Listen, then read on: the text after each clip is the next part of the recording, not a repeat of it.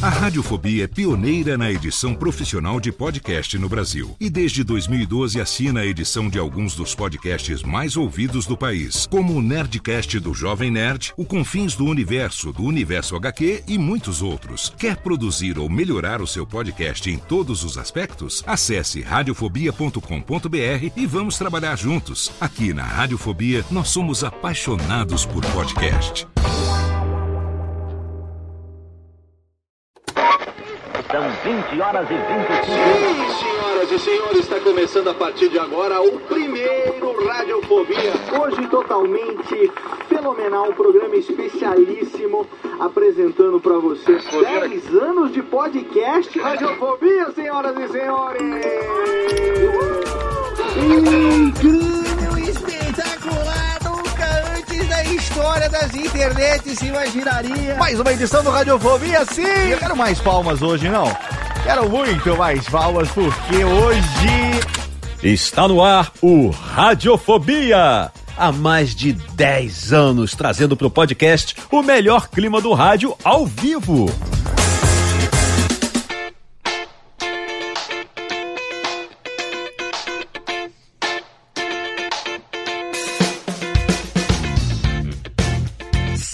Ouvinte desocupado, eu sou Léo Lopes e tá no ar pela Radiofobia Podcast Network, a edição de número 270 do seu Radiofobia, Aliás. Ai, meu Deus, não acredito que chegamos a 270 episódios, programa de número redondo.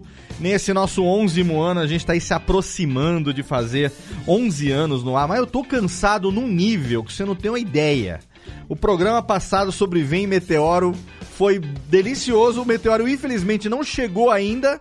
Enquanto isso, nós continuamos aqui, mas felizmente estamos aqui para fazer um programa hoje com um convidado do mais alto, Gabardini. E para falar com ele, hoje eu tenho a presença aqui dela diretamente de Santa Maria da Boca do Monte, a menina que curte uns hambúrgueres, Jéssica Bertolles.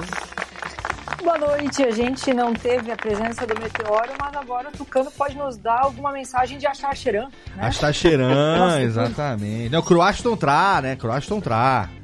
É, Croaston Tra e como é que chama? Eu sempre esqueço lá o nome da... Tem uns nomes específicos que nós vamos entender melhor daqui a pouco, mas... Eu gosto do negócio da orelhinha, o negócio da, da, da orelhinha é maneiro. Olha lá, cruza aí, é, faz as massaginha no, nos lóbulos das orelhas. Vamos entender essa mitologia aí da onde veio. Jéssica, você é uma pessoa também que acredita nos seres é, inter, interdimensionais? Não, eu não acredito. Eu escuto as vozes, mas assim, eu só acredito vendo. Eu escuto as vozes, mas o que eles me dizem é, é, é, é como é que fala? É calúnia, difamação. É denúncia. É, não falo nada que preste. Não, não, os números da cena até hoje ninguém me deu. Ninguém deu, exatamente. Temos também a presença dele, que faz tempo que não aparece, afinal de contas agora ele está ocupado demais, ressuscitando aquela bodega daquele pauta livre news, o nosso querido Guizão. Olá, querido. Olá, Léo Lopes, tudo bem? Quanto tempo? Eu me coloquei numa própria geladeira aqui do Radiofobia, mas estou presente nesse momento Sim. para um único exclusivo motivo, que é conseguir um voucher da Seven Kings. Ó. Seven Eu Kings acho que que já anunciou aí que em breve teremos umas coisinhas aí acontecendo, hein, Guizão? A nossa Opa, chance, hein? aí. Aí sim. Nossa chance lá de. Eu tô, eu tô, ó, eu profetizei aí que ia vir uns, uns sanduíches diferentes aí. Eu tô torcendo pra que eu esteja certo, cara, porque. Um fantástico hambúrguer bem passado, Hum, que é o jeito correto de Cara, uns smoke, de uns negócios de brisket aí. Eu tô torcendo pra que venha uns, uns negócios aí. Nós- A gente que é meio nojento gosta dos negócios estilo americanos, né? Quem sabe não venha. Né? Você também curte um belo do hamburgão, hein, Guizão, que eu sei. Gosto demais, Deus me livre. Queria gostar menos, inclusive. se, eu, se eu gostasse menos, meu colesterol seria muito melhor, né? Muito bem. sim, sim. Meu médico disse que eu deveria gostar menos de certas coisas. Exatamente. Muito bem, ele também deveria gostar menos de certas coisas, mas a vida não deixa, e é por isso que ele insiste no erro sempre, Pedro Opalote. Opa, e aí, Léo, tudo bom? Tudo bem, você que também, eu sei que curte comer. Você- que é um dos meus poucos amigos, pou- poucos não, que eu tenho muitos amigos que eu odeio, assim, com todo carinho, que são os chamados magros de ruim, que come que nem um filho da puta e não engorda, né, cara? Não, essa aí é minha esposa. Eu, eu do jeito que eu tava indo, eu já tava a bola. Já, Aquela então vez eu que vocês vieram aqui, nós batemos bem umas três pizzas, lembra?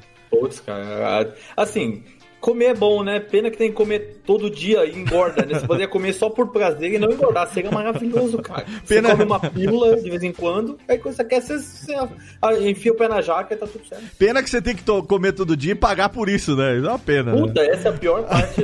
A pior de parte. Dá todas. vontade de comer no... Corpo cobra? no- Hã? Dá vontade de comer bom prato todo dia. A comida é boa, um real, tá tudo certo. Muito bem. Por falar em bom prato, ele que é um bom prato, um bom garfo, um bom espeto, tá aqui também, Thiago Fujiwara, o nosso japa. E aí, Léo, tudo bom? Tudo bem, tudo bem. Eu sei que você gosta de levar as suas gêmeazinhas também pra curtir umas comidinhas diferentes de vez em quando, você e Dona Aline, hein? Não, e elas estão começando a gostar de hambúrguer aqui. Ó. Qualquer dia eu desço a Anchieta, que tá aqui do lado, vou parar ali na, na Seven Kings. Não, e você pode achar que é mentira, que ele tá aqui se perfazendo por causa do programa, por causa do convidado, mas se você for lá no Instagram do Thiago Fujiwara, nosso querido velho e chato, você vai ver as chaproca dos hambúrguer que ele prepara lá, cara. Ó, inclusive no último que eu tenho, tem menção ao Tucano, porque sempre que eu coloco alguma foto de hambúrguer, alguém pergunta se eu conheço ou o Tucano ou a Seven Kings. Você já comeu o Kame Burger? Você conhece o melhor hambúrguer do Brasil? Você é amigo de Fernandinho Mãos Lindas? Essas perguntas pra você assim, essas Rapaz, mal sabe o pessoal que a gente gravou quando isso daqui era mato, hein? Quando cara? isso aqui era tudo mato, exatamente. E ele tá aqui desde quando era tudo mato. Nosso convidado hoje, a gente enganou ele achando que ia gravar aqui um programa sobre viagem, sobre não sei o quê. Mas não, nós trouxemos ele para um verdadeiro arquivo confidencial, bicho. É o, como diria o pessoal da nossa idade, o Esta é a sua vida, sua história com J. Silvestre.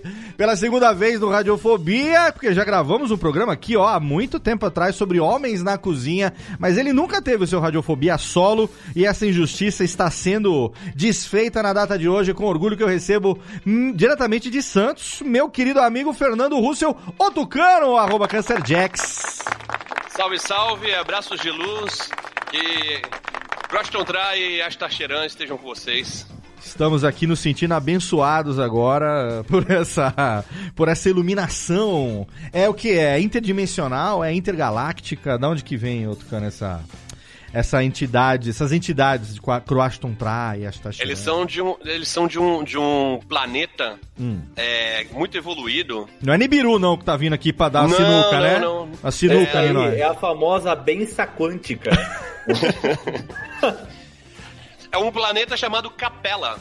Capela. Ah, é um planeta tal qual o Krypton. Evoluiu muito na, na ciência, na tecnologia, porém, na moral, eles tiveram um retrocesso. Tipo o que tá acontecendo no mundo hoje. Certo. Ah, e o planeta explodiu. Eita. Mas. E aí eles vieram pra cá pra povoar Shan, como é chamado o nosso planeta. Olha Os aí. exilados de capela, é isso mesmo, né? É, é exatamente. Podia ser pior, podia ser uma igreja, ia ser maior ainda, imagina esse estrago. Você fala Chan, não consigo não pensar em Chan, Patinho e Lagarto em promoção. É sempre... é sempre... Essa piada, essa piada é, tem um limite geográfico, você sabia, né? Esse é porque eu morei no Rio de Janeiro, eu tenho, morei um ano e pouco no Rio de Janeiro, tenho muitos amigos cariocas, então Chan, Patinho e Lagarto em promoção aqui no Guarabara é uma, uma coisa bastante regional. Tucanão, a gente tem, cara, olha, eu não consigo contar a quantidade de pedidos que a gente tem aqui ao longo desses anos todos de faz um programa solo com o Tucano, pô, tá, vamos contar as histórias, vamos conhecer melhor a história, porque sempre você conta as histórias, participa, obviamente, do Netcast, já participou de muitos outros podcasts. O seu canal, você tinha Cozinha de Jack, que hoje tem na minha humilde opini- opinião, que ainda tem a Cozinha de Jack lá e tal. Então, quem te conhece da internet, lá do Twitter, arroba CancerJack. Temos também o Twitter fake, Raul Underline, né? Que, que é alguém aí. Dizem, dizem que o Tucano é o Raul Underline, ele Não, nega só, até só a duas vezes morte. por semana que eu assumo a conta. Ele nega até a morte que ele é o Raul Underline, mas. A coisa mais difícil é saber se, quem é o Tucano no Twitter. Toda semana muda a porra do nome. Mas quem que botou esse nome? Puta, aí olho lá, é o Tucano. Eu falei, É. caraca, Tucano. Se a sua programação ali do Twitch Deck é pra ver só o nome da pessoa, você não lembra quem. Você se confunde, né? Não, não Eu só vejo saber. pelo arroba. Aí Pelo- falo, pô, tá bom, Tucano Aí. trocou de nome essa semana pela décima vez. Exatamente. E aí, o pessoal pede muito ao longo desses anos pra gente fazer um programa solo com você. Falei, ah, então vamos aproveitar que eu tô numa época aí também que a gente acabou de estrear também o Radiofobia, que você já participou lá do nosso segundo episódio, lá junto com o John e com o Calote, também que se você não ouviu ainda, a gente, você aí ouvinte que não sabe eventualmente, a gente tem um programa agora novo na, na Radiofobia Podcast Network só falando sobre o universo cervejeiro e o Tucano, que é praticamente o padrinho do Radiofobia, que tem toda uma história que você vai ouvir lá de como foi que ele fez esse miai aí, juntando a Juan Caloto com o pessoal do Jovem Nerd, que acabou eu conhecendo também e tal. Tá no link lá no post pra você, Radiofobia número 2. Você pode ouvir também no agregador, no Spotify, onde você quiser. O Tucano foi o nosso convidado. E aí eu falei, cara, vamos aproveitar então agora que eu tô no momento aí de viagens e tal, e que a gente tá chegando já no fim do ano, e que o fim do ano tende a ser mais puxado pra todo mundo. Ainda mais quando você tem hoje uma das, se não a melhor hamburgueria. Cadê técnica um reverbzinho aqui? A melhor hamburgueria do da Baixada, como é que chama? Da Litoral é, Flu- Baixada Santista. Ba- Baixada Santista, eu ia falar Baixada Fluminense. Da Baixada É. Santista e talvez de São Paulo. Muita gente pedindo. Eu vi no Twitter outro dia. é, no Twitter, não, acho que no Instagram da Seven Kings, se tinha chance de abrir uma Seven Kings em São Se eu Paulo. não fosse humilde, se eu não fosse muito humilde, eu diria do mundo. Do mundo, pode? Aqui a gente dá Olha, uma tapinha. eu vou pra te você contar também. um negócio. Eu vou te contar um negócio que eu nunca fui no melhor hambúrguer do mundo pela falta de humildade. E eu não vou, e eu falo assim, ó, de verdade, eu nunca fui mesmo. E tem um aqui perto de casa, aqui na Moca tem um aqui perto. Eu nunca fui porque, pela falta de humildade. Acho que o hambúrguer é uma comida humilde e ela tem que ser humilde Mano. sempre. Não quero te assustar, mas tem um fantasma de um gato atrás de você, cara. Minha gata tá, no- tá na janela aqui. Ah, caralho. Era um gato que morreu aqui no Eu achei que era um apartamento. espectro, tá ligado? Morreu há sete vezes nesse apartamento, tá ligado? Né, o Pedro tem as gatinhas que eles. Fez um ano já que adotou as gatinhas, né, Pedro? Já fizeram um ano. Um aninho, Passa rápido. é, adotou as gatinhas e tal. Mas aí, então, voltando aqui à Vaca Fria, o Tucano, então, hoje tá aqui como nosso convidado pra gente poder bater papo e conhecer tudo que ele quiser contar, na verdade, sobre a história dele, né? Porque a gente vai tentar cavar aqui vamos ver até onde vem os segredos. Ô, Tucano, uma das coisas que o pessoal confunde muito, talvez pela sua amizade lá com o Dave, com a galera lá do Jovem Nerd, é que o pessoal acha que você é carioca também, né? Pelo tempo que Ah, você passou no Rio e tal. E na verdade não, você é de São Paulo e você morou muito tempo no Rio, mas você também tem parente no Pará. Conta um pouco pra gente da onde que é, de onde você nasceu, onde é que você cresceu e como é que foi que você foi parar no Rio, enfim, conhecer aqueles malucos lá. Eu nasci em Santos é, e fiquei aqui até os, os 11 anos de idade. E aí meu, meu pai trabalhava no, no Rio e aí mudou todo mundo, a família toda mudou pra lá quando eu tinha 11 anos e fiquei até os 18. De 88 a 94, mais ou menos. A família, E aí- de, de que lado da tua família que tem raiz lá Não, no então, Pará? aí meu pai, meu pai, é, meus pais se separaram, meu pai arrumou uma família lá e Ah, eu tenho tá. duas irmãs que, que moram lá. Na verdade, uma se mudou pra Santa Catarina, mas eu tenho uma irmã, a caçula mora no, no, no Rio ainda. Porque quem acompanha lá o Nerdcast de velha data, desde o começo e tal, é, já ouviu tanta história diferente de você falando de lugar diferente, de, de, de coisa diferente que aconteceu, que fala, cara, de onde que esse cara é? Onde, como é que esse cara viaja tanto? E- É, eu estudei, eu estudei com a Zagal no- na, na sexta série. Foi quando a gente, a gente brigou. A, a briga na minha cabeça era, era uma parada assim violenta, tá ligado? Mas eu fico imaginando duas crianças de 12 anos brigando no meio da sala, sacou? Devia ser ridículo. Como assim brigou? Mas- Não entendi. Vocês brigaram na sala? Quebra pau, bicho. Porra, É. foi. Foi assim que começou uma, grande amizade. Mas que? Porque, da porrada, né? porque você. eu era Clube da luta. A parada, a parada é o seguinte: um- uma criança de 12 anos, vinda de São Paulo, com o nariz avantajado, ela, ela tem que ter muita fibra pra ela se criar no, no Rio de Janeiro. Porque Certo. vai ser bullying do início ao fim. E o, o Azagal já tinha lá a galera dele, lá os amigos dele. seus 18 anos. e, e aí eu cheguei, eu cheguei na sala, botei, botei minhas coisas numa, numa mochila, não, botei minhas coisas numa carteira lá no fundo, mas minhas coisas, sei lá, eram um estojo, botei debaixo da, da carteira. E aí saí pra beber água. Quando eu voltei, ele tava sentado no meu lugar. Aí eu falei, não posso deixar o gordinho tirar uma onda comigo, né? Tem que me impor aqui. Aí eu falei, amigo, esse lugar aqui é meu. Aí ele falou, não, você não tava aqui? Aí eu cheguei, tirei debaixo da carteira aqui, ó, minhas coisas, meu estojo. Aí o cara chegou, pegou o meu estojo e jogou no chão. Caraca, que abusado. Acabou o dia, né? Acabou. É, tipo, esse lugar é meu, eu estou no meu estado, na minha cidade, com a minha galera, e você não vai sentar aqui. Azagal Jogou- foi xenófobo, então. Foi. jogou, as, jogou as coisas no chão, tal, não sei o quê. Aí eu não tive dúvida. Peguei a cadeira e virei ele no chão. Caralho! Aí o bicho ficou louco, maluco. Partiu pra cima de mim. Saímos quebrando, desarrumando a sala toda, as carteiras, tal, não sei o que. Aí separaram. Nem lembro quem foi que, que sentou na, na carteira no final, mas foi, foi uma. Agora, imagina isso com duas crianças. Você tá imaginando, provavelmente as pessoas, os ouvintes, estão ouvindo e pensando em eu desse tamanho e o Azaghal do tamanho dele brigando, né? Mas não, eram dois, duas criancinhas de, de 12 anos, acho que ele tinha 13, ele é repetente. É, ele era um, era um gordinho de bochecha rosa. Cabelinhos encaracolidos. Isso. A pergunta que fica é quem chorou? Porque criança de 12 anos chora depois que briga. Acho que não, acho que nenhum dos dois chorou. Cabelinhos encaracolidos. Então Quer foi dizer que- você, hein? Olha lá. Olha lá. Quer dizer que a amizade, então, começou com É um bullying. amiga. Bullying de novato. Foi. Amor, né? Foi ele que deu o apelido de Tucano, né? Foi ele que deu o apelido de Tucano e foi você que deu o apelido de Shimu, Pois é, né? que pouca gente sabe, você recentemente falou lá no, no, no MRG, não foi? Foi, foi. E eu continuo cortando de todos os Nerdcasts. Por motivos contratuais, eu preciso cortar. Alguém, alguém, alguém conseguiu resgatar um. Agora eu não vou lembrar qual. Um Nerdcast antigo que eu falo Shimu e passou. Eu não vou falar que. Abaixa aqui, Técnica, um pouco. Liga um reverb aqui.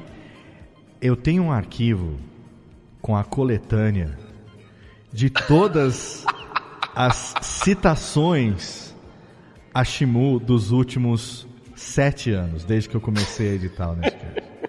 Daqui a algum tempo a gente faz um especial, entendeu? Só com as citações que nunca foram ao ar. E aí a gente vai ganhar uma grana com isso. Pode aumentar, Técnica. aqui. Ô, eu vou fazer uma pergunta que talvez eu me arrependa. O que, que é Shimu, cara?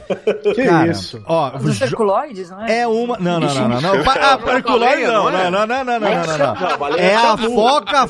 Shimu é a foca fofa, gente. Nossa, cara, Shimu não a não foca fofa. Bo- Joga agora no Diz- Google. diz- é S-H-M-O-O. Shmu. É Shmu. Shmu. S-H-M-O. Ah, é, mas eu confundi com o bichinho do Herculoides, mas é a É, mesma você confundiu com o é. Blip Blop lá, o blu, blu, blu, blu, blu, blu, blu, dos é. Herculoides. É. Que também, que se você fosse mais velha, você poderia te confundir também com a família Barba Papa, mas aí já fui longe para um caralho. Aí já, já é- era não- o Léo não tem limites, né, cara? De, Não. De, escancarar a As idade. As Referência. referências de idade do Léo são altamente agressivas. Cara, é, É. 4.5 aqui, eu sou o mais velho da galera, cara. Aí. Aqui é bigode grosso, respeito o moço aqui. Eu... Mas, ó, ó, só pra, só pra é, dar um salve aqui, passar um pano, É. é, ó, eu briguei com a Zagal aí nos primeiros dias de aula tal, não sei o quê, mas depois teve um, teve uma, é, um- um evento interessante ah, que ele foi o único que ficou do meu lado, que foi o seguinte, fui no banheiro, eu já tava no primeiro ano do, do é, ensino médio, é, eu fui no banheiro, tava lá lavando a mão, já tava pra sair. Chega um daqueles moleque bullying, buller mesmo, ah, e o cara tava putaço, que ele era gordão, mas gordo forte, sabe? Sim. E, a- e aí, lutador de jiu-jitsu. aí ele tava, ele tava com um papel nas costas escrito me chute. Caraca. Só que eu não chutei, eu não chutei, me segurei, mas ele tava putaço porque ele, como ele era gordo, ele não conseguia pegar nas costas, sacou? Que O mal. Sei diâmetro como não é, sei como é. Aí ele ele chegou e me mandou, ele me mandou tirar o O cartaz. o, o cartaz das costas. E eu eu cheguei e fiquei insultado porque ele não me, não me pediu com jeito, né? Se ele chegasse, Porra. "Ô, Tucano, por favor, você pode tirar né? aqui. Ele, tira essa porra aqui das minhas costas. Eu falei, "É, calma, cara. O cara, tira essa porra! Eu falei, não tá gostando, não? Ele, caralho, não sei o que, vou te pegar lá fora. Olha lá aí. Aí, aí foi, né? Aí, ah, quando a gente tava indo embora, eu falei pro, pro David, eu falei assim, ó, acho que o Gustavo vai querer ah, Tretar arrumar na saída. comigo, treta comigo lá na saída. Aham. Ele, ah, qualquer coisa a gente... A gente Junta é, nele. no- nos Junta- amigos dele aí, sai na mão com todo mundo. Ele falou isso brincando. Mas quando o Gustavo, o tal do Gustavo veio, veio ele e mais três caras. E aí começou a briga, todo mundo em volta, tal, não sei o quê. E aí eu comecei a rolar no chão com o cara brigando e os amigos dele me chutando. E o Azagal foi o único que entrou na, na, na parada, na, na briga, pra separar, pra, pra bater Pra nos apanhar, caras. né? Na verdade, né? Não, mas assim, é, eu, eu fissurei a coluna. Caralho! Caralho! Eu Bobagem. fissurei a coluna, fiquei de molho aí uns 20 dias em casa. Caraca, tá aqui em São Paulo, o máximo que acontece é chorar na diretoria. Ali no Rio de Janeiro o bagulho pega. O, o Azagal tomou um soco na- na- nas costelas aí que ele ficou meio prejudicado também. Mas saímos vivos, pelo menos, e com a, honra íntegra. Cara, Que essa não, é que não fugimos da, da porrada. a verdadeira amizade, o verdadeiro amigo não é aquele que vem separar a briga, não. É aquele que o vem que e entra de no- voadora. Entra lá de, de Sub-Zero É brasileiro e Li- Lindomar o Sub-Zero brasileiro pra poder defender o amigo, cara. Com discípulos de Lindomar. Olha. Ah, cara, então, ó, uma amizade cunhada na porrada é uma amizade que dura a vida inteira, cara. Dura a vida inteira. Porque nada melhor do que as dores da vida pra você poder saber realmente com quem você pode contar. E é uma amizade que já tá aí há 35, 30 e tantos anos, quase, né? Desde os 11, aí cês- o David que tá com 43, você tá com quanto? 42, por aí? 40, tô 43. 40, é, o David também, então, então Ele tem pô, 44. 44, então, 30, pô, 32 anos de amizade, velho. É um, Olha aí. 32 anos de amizade é uma amizade duradoura pra vida inteira. E que eu gostaria tá. de ressaltar uma coisa. Desculpa, Léo. Fala, não, não, manda ver, só tô dizendo que Eu é gostaria uma. de ressaltar tempo- uma, uma coisa muito curiosa aqui que eu estou percebendo, pra quem está ao vivo, Ah. vai, vai ver também, que o Tucano abraçando sua identidade animalesca, ele tem um quadro de Tucano atrás dele. Pode crer. Foi minha sogra que, desenhou, que pintou, maluco. É mesmo, olha. Acho que ela não gosta muito de também, não. você, né? Até mais. Não, eu tenho. Tu, Todo tenho mundo, todo, mundo que, todo mundo que vem aqui também traz tucano. Tem, um, tem uma. Ali na espada, na Gladius, tem um tucano pendurado, tem um Olha lá. tucano em cima da, da geladeira. E atrás dessa Um parede grande aí onde ele. da fauna brasileira, né, gente? E atrás dessa parede aí onde ele tá gravando, tem o Tucano e tem o Maioral ali do lado esquerdo, que a gente não pode deixar de. De dizer também, né? Uma bela, um belo de um quadro do Maioral ali que. Ali no. Esse no- eu queria ver se foi sua avó, só, só. Quem foi que pintou? Não, não foi esse esse, aí não. eu ia curtir, hein? E até encomendar um. Pô, o Tucano, é, você quando você é formado é, publicitário, Em publicidade e jornalismo. publicidade e jornalismo. Deus Você depois é, foi pro Rio com 11 anos, aí você ficou lá até quando? Não, E- mas eu, eu, eu me formei depois. Então, é do Rio 11 você foi não. pra onde? Não, eu sei, caralho. Porra. você foi pro Rio com 11 anos, você ficou lá durante quanto tempo? E depois, por que circunstância que você saiu do Rio de Janeiro? Cara, o, o meu pai voltou pra cá. Pra Santos? É, meu, é, meu irmão voltou pra cá e acabou o dinheiro. E Certo. aí eu fui morar. Eu, eu não queria sair do Rio, porque meus amigos estavam lá tal, não sei o quê. É, Já estava envolvido com a milícia. Tava na fase da negação ainda. Já tava devendo E pro eu- tráfico, já tinha que pagar a conta. Na verdade, era um pouco mais simples. Era um grupo de Holy Master que, eu- que eu tinha. ah, olha aí, Holy Master é. Tem até pergunta de J- RPG pra JP era o fazer. mestre, JP era o mestre. Tem que fazer pergunta de E- RPG daqui a pouco.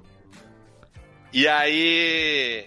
E aí eu morei seis meses lá num, num, ah, num quarto de empregada no, numa casa no Jardim Botânico, cara.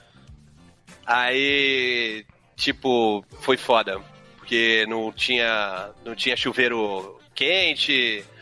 É, não tinha televisão, não tinha porra nenhuma. Aí eu aguentei seis meses e depois não aguentei mais. E você tinha o quê? Uns Aí- 16 anos? Aí mudei pra cá, pra Santos de volta. tinha? Eu tinha 17. 17 anos, cara.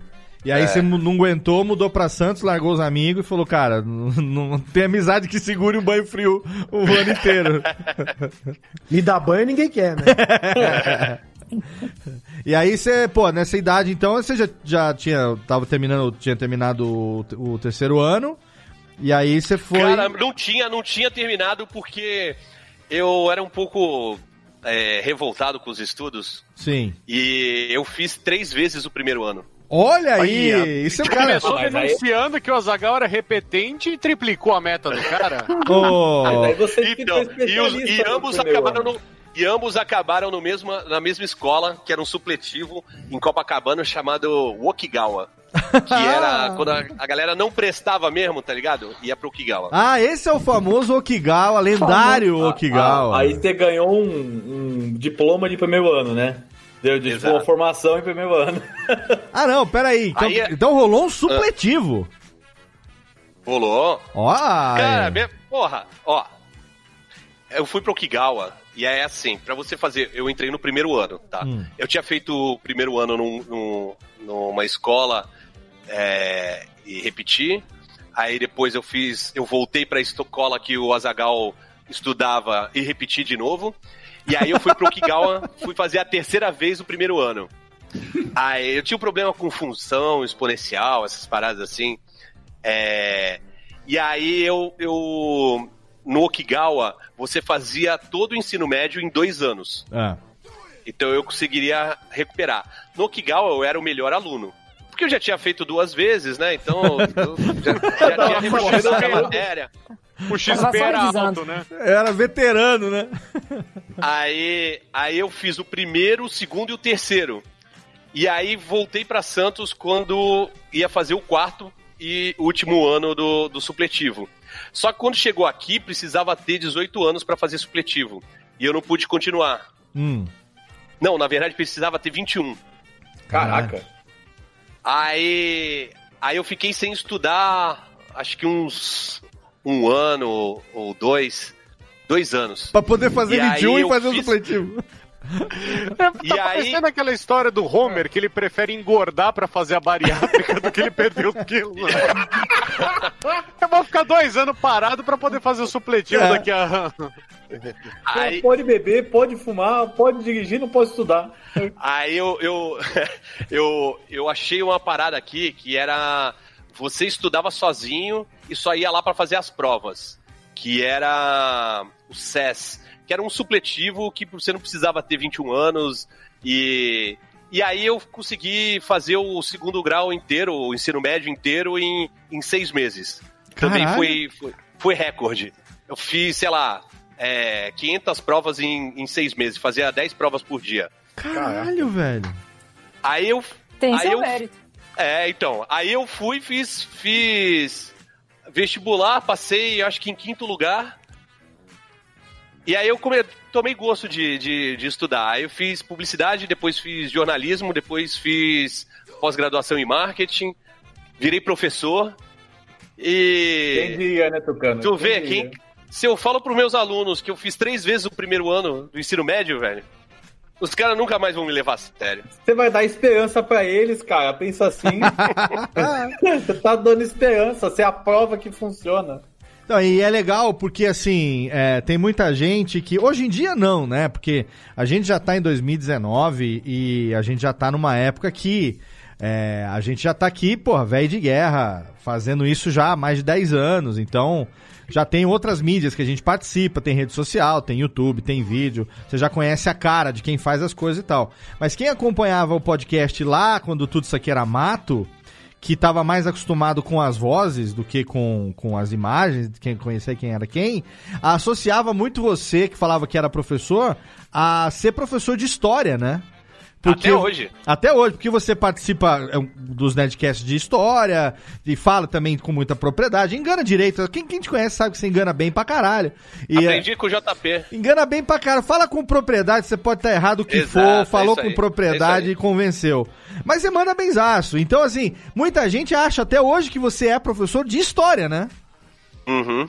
Isso é legal pra, Então, pra caralho, porque você, você pô, é, deu, deu aula de, de, de propaganda e publicidade, foi na, em Santos durante quantos anos, né, cara?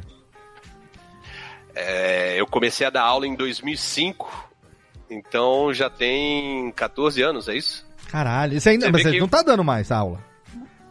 Eu tô de licença esse ano, mas volto ano que vem. Ah, vai voltar? Vou. Ah, que legal, mas você deu uma Os, parada... os alunos, os alunos imploraram. Ah, olha aí, olha aí. Os alunos... Você vai seguir o ano letivo normal ou vai tentar completar tudo uma vez só também? Você vai dar aula, em vai dar aula no supletivo? né? Mas é muito legal a galera associar com isso, porque é, esse, esse negócio de, de, de, de história e tal, é um lance que você gosta, você curte, né? É um negócio que Sim, você gosta de acompanhar. A gente sabe que quem te acompanha no dia a dia também, a gente é amigo fora também do ambiente online, então a gente sabe, mas essa coisa do. do é, de estar envolvido na, na, na questão atual, sociedade brasileira, política e tudo mais, é uma coisa que faz parte da nossa formação também, a gente que é aí já passou dos 40. É, de ter uma- um relacionamento, a gente viveu momentos muito distintos da história, né? A gente pegou é, ditadura, pegou redemocratização, uma série de coisas que a gente viveu na pele e a gente tá vivendo esse momento totalmente ímpar que a gente tá vivendo hoje, quer dizer, tudo. Nunca antes da história desse país as coisas mudaram tanto em tão pouco tempo, então não tem como você ficar é, isolado do que tá acontecendo, né, velho? É. Tu que é velho, Léo, Ah. quando na época do João Figueiredo, que foi o, o- acredito que seja o presidente que você lembra, o primeiro presidente que você lembra. João Batista! É, exato.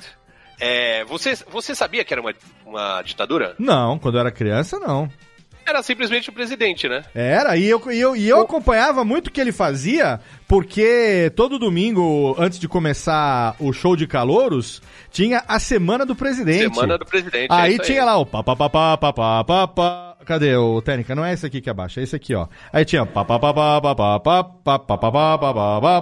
entrava o Lombardi. Esta semana o presidente Figueiredo esteve visitando o Rio de Janeiro. Ele esteve na capital da Guanabara, não sei o que. Aí a gente ficava sabendo da semana do presidente quando, pelo Lombardi. Quando eu tava não mudou na... muito, quando... né? não mudou eu... nem o canal. tem, tem aquela parada do, do Só o Lombardi que morreu. Governo se há governo, sou contra. Sim, sim. O Silvio Santos é o contrário, né? Se tem governo, sou amigo. É, pois é. Mas, Se tem governo, puxa o saco. exatamente. Mas eh, sabe que eu, eu, eu tava perguntando isso porque quando eu Hum. tava na primeira série, Sim. é, a professora chegou e perguntou quem é o presidente do Brasil. Aí a turma toda, a classe toda falou uníssono. é, João Figueiredo. João Batista de E eu não- Oliveira Figueiredo. É. Eu não sei porquê. Eu subi na cadeira e, e gritei. Quando acabou a- o coro, eu gritei: Um corrupto! Eu nem sabia se o cara era corrupto ou não. É, mas pra mim ele era político, e político é corrupto. Mas- E eu tinha assim, sete anos de idade. Mas isso, isso é culpa. Você sabe culpa de quem que é isso, né? De quem? Do Isso Jô é Soares culpa do Chico Jô? Soares do Vivo Gordo, cara. Com certeza.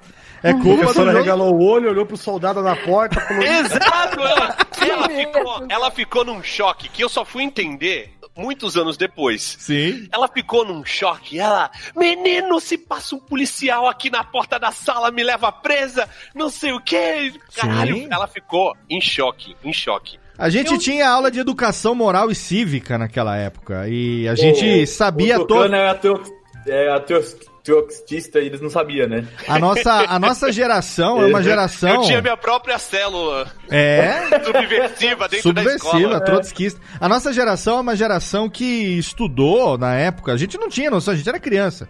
Mas a gente estudou e a gente sabia decor todos os hinos. O hino da independência, o hino da bandeira, além Ah, do hino não sei.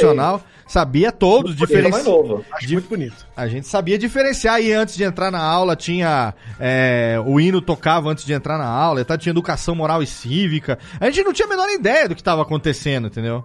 Aí depois, acho que aí a gente crescendo um pouco que aí já pegou mais ou menos a nossa adolescência, né, Tucano? Que a gente pegou o período de redemocratização, aí veio aquela coisa toda de a, a eleição lá de 86 e depois depois do, do, do, Tancredo, mais a que a gente viveu com mais consciência de 89.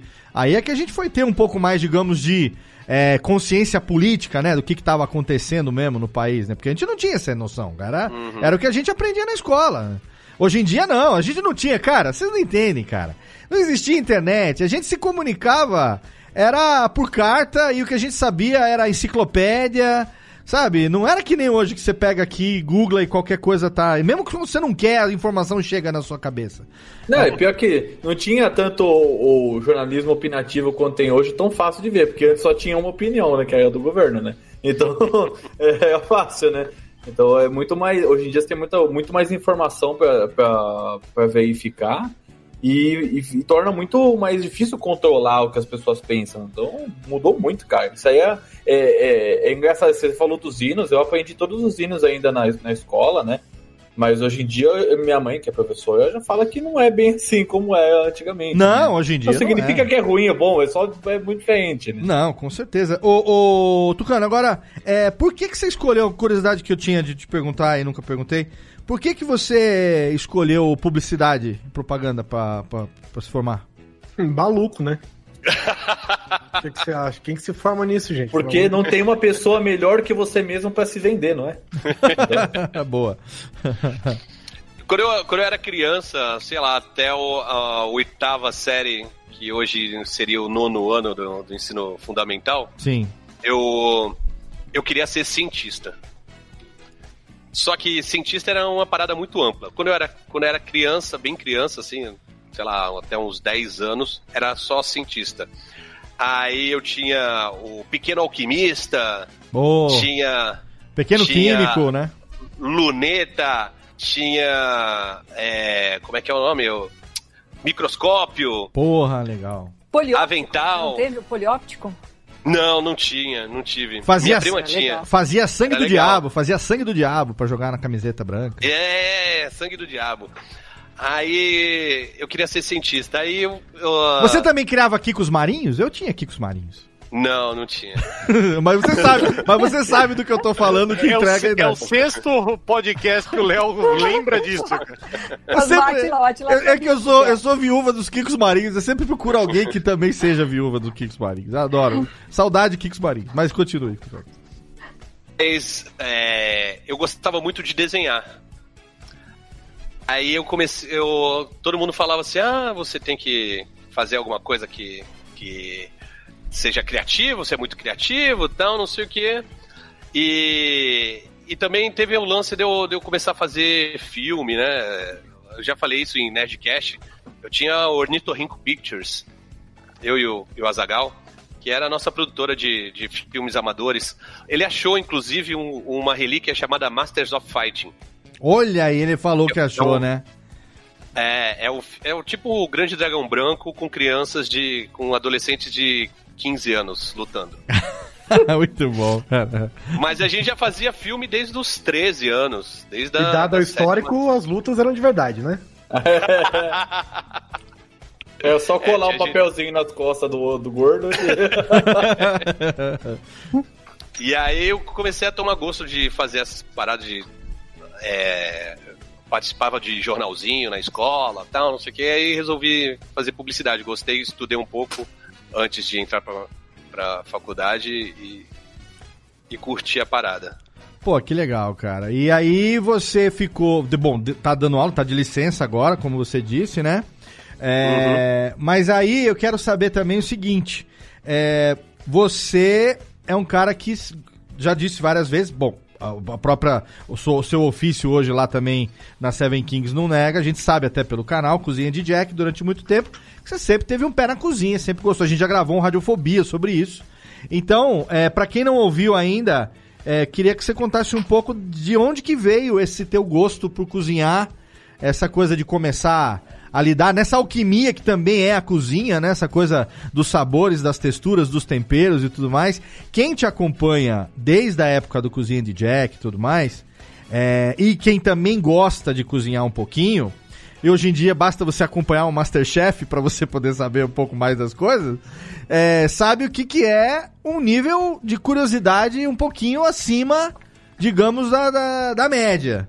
Porque o cara que se dedica, o cara que estuda para entender um pouco melhor e tal. Da onde que veio essa esse gosto? Foi a necessidade que fez a, a ocasião que fez o ladrão? Você teve que aprender a se virar sozinho? Ou foi algum momento que você falou, ah, culinária é uma coisa que me, me, me fascina? É, no começo foi porque eu era moleque chato pra caralho pra comer. Não gostava de nada. Aí, pra eu, pra eu comer o que eu gostava, eu comecei a fazer. Aí eu comecei fazendo almoço em casa de final de semana. Minha mãe viu que eu, que eu levava jeito. Aí ela deixava eu, eu, eu cozinhar, até incentivava. É, depois, quando eu, eu mudei de volta pra Santos, eu fui morar com a, com a minha avó. Minha avó já, já era velhinha e tal, não sei o que. Eu, eu passei a, a fazer o almoço em casa, pra mim, pra ela, pro meu, pro meu irmão. É, isso durante um ano, um ano e meio. Depois eu fui morar sozinho aqui em Santos também. E aí eu precisei aprender melhor, né, pra, pra fazer. E aí passou por um, um, um level acima quando eu descobri que cozinhar era uma arma de sedução. É o violão do. Né? O Eu, violão eu tinha da o cozinha. combo, eu tive o combo. Violão e cozinha. Pegar- tocava saber Legião Urbana, né? Pelo amor de Deus. Não, não, Legião Urbana não, por favor. não precisa pegar ninguém. Você ia pegar uma brisa, o máximo que você ia conseguir. Pera aí, vamos, vamos, vamos falar melhor disso aí. Técnicas de sedução, estômago e violão.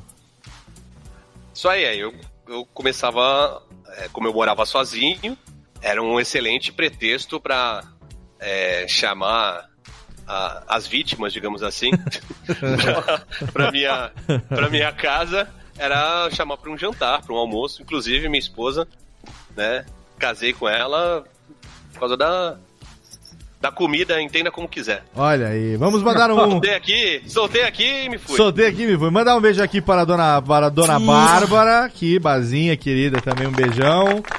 Que uma das. Cadê, Tênica? Uma das mais competentes engenheiras do Brasil. Engenheira, engenheira ou arquiteta? Nunca sei, engenheira, né? Engenheiro, engenheiro. Engenheira, engenheira. É profissão nobre, como diz o Alexandre, né? Profissão. profissão nobre, uma das mais. Cara, prof- é, segundo ele, profissão que pode furar fila. Pode furar fila, com certeza. Pô, isso aí, com certeza. Mandar um beijo pra Bazinha também. É, mas e aí você começou a, a fazer a, a comida, enfim, porque gostava, porque ah, também pra conquistar as meninas e tal, aprender uns pratos diferentes.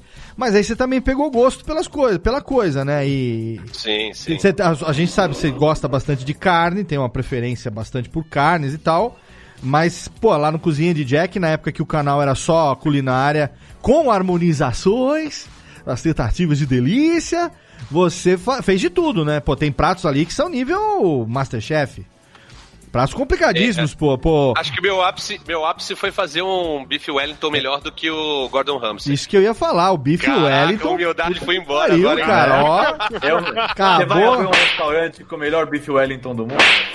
Aqui, ó.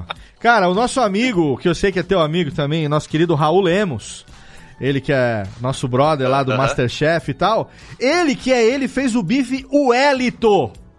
Pra entrar no Masterchef. Lembra do bife É Wellington? verdade, é verdade. Ele É já verdade. teve aqui também com a gente, já contou a história dele, inclusive tá devendo um risoto lá na casa dele, lá em São Paulo, eu vou cobrar. Ele que fez o bife Wellington pra entrar no Masterchef, não encarava o bife Wellington e aquele que você fez. Eu vou deixar o link no post aqui, que aquilo ali, cara, é um, é um prato que eu nunca arrisquei fazer, cara. Que ali... Sabe, sabe o que é é foda do, do bife Wellington? É que, é, como ele é todo encapado, né? Com, a- com aquela crostinha, Sim. você não faz ideia. Do que tá lá dentro, eu- né? Eu, não, eu, pelo menos, não fazia ideia de qual era o ponto que tava aquela porra, o tá ponto ligado? da carne, né, cara? Claro. Aí quando, quando eu cortei, que, que eu olhei, tava, o ponto tava perfeito. Aquele eu gritava, né? ali. Eu, chupa! Chupa, escocês, filho da puta! Oh, seu lazarento. Eu acho que a pior parte do bife eu nunca fiz, tá? Eu jantei milho, gente. Pelo amor de Deus, qual a chance de eu fazer um bife Wellington? Mas eu, eu. Uma vez eu comi num restaurante e tem uma parada que eu acho meio curiosa nele, que é assim: em cima fica lindo, maravilhoso, embaixo o pão vira um pudim, né? É. Se você não tomar cuidado. Na verdade, eu tinha que gravar um Nerdcast esse dia. É, eu já tava atrasado uns 20 minutos e a galera me pressionando e eu não ah, eu não deixei ele descansar. Batei e embaixo ficou ficou muito molhado. Foi o erro do, do Biff Wellington, foi esse que você falou. Cara, eu nunca. Esse é uma iguaria que, como diria aquela música lá do. Como é que chama lá? Do. do... Nunca vi nem comi, eu só ouço Zeca falar. Pagodinho. Zeca Pagodinho. Essa é uma que eu já vi, mas essa eu nunca experimentei e também nunca arrisquei a fazer. É, mas é um, um prato que eu tenho vontade de experimentar. E outra coisa que eu falei com o Raul, inclusive, um dia desses, e que eu, eu viajei recentemente com a minha namorada, a gente foi pro Chile, pra, pra Argentina e tal, fazer uma viagem lá de uma semaninha que a gente fugiu. Eu comi o que eu sempre tive vontade de comer pela primeira vez, que foram vieiras. Mas, não- mas não eram aquelas. A Suzana, Os ou não? esque- não? que Suzana. Ai, ai, ai. As scallops, mas que não eram aquelas. namorada. Não eram aquelas vieiras, né, minha namorada Suzana Vieira. Não Suzana eram, Vieiras. não eram, ah, não eram aquelas scallops, aquelas vieiras que a gente vê no MasterChef do tamanho de um, né, do do do do Do almôndega, de um é botão, do, do botão de futebol de botão, assim, num negócio redondão. Eram umas vieirinhas pequenininhas que veio num, num prato que a gente pediu ali de frutos do mar e tal, um panelão de frutos do mar. Mas ainda tenho vontade de comer aquela vieira que aparece na televisão do MasterChef. Aí eu eu, sei o que é uma vieira. Aí eu falei É pro. caro. Então, aí eu falei pro Raul um dia desse, ele falou assim, mano, quer comer vieira? Você paga vieira, eu faço pra você. Falei, ah, vamos ver então. Porque acertar o ponto daquilo ali também não é fácil, né? E você quer, quando você quer comer. faço, eu não faço ideia de como faz, porque eu não como nada do que vem do mar. Minha Ah, religião não permite. é, você tem essa. Não, o quê? A religião não permite ou você tem alergia? Não, não, não, minha religião não permite. Religião não permite? Que religião que não permite? O coragem de entrar? É, a- adepto de Poseidon? No per...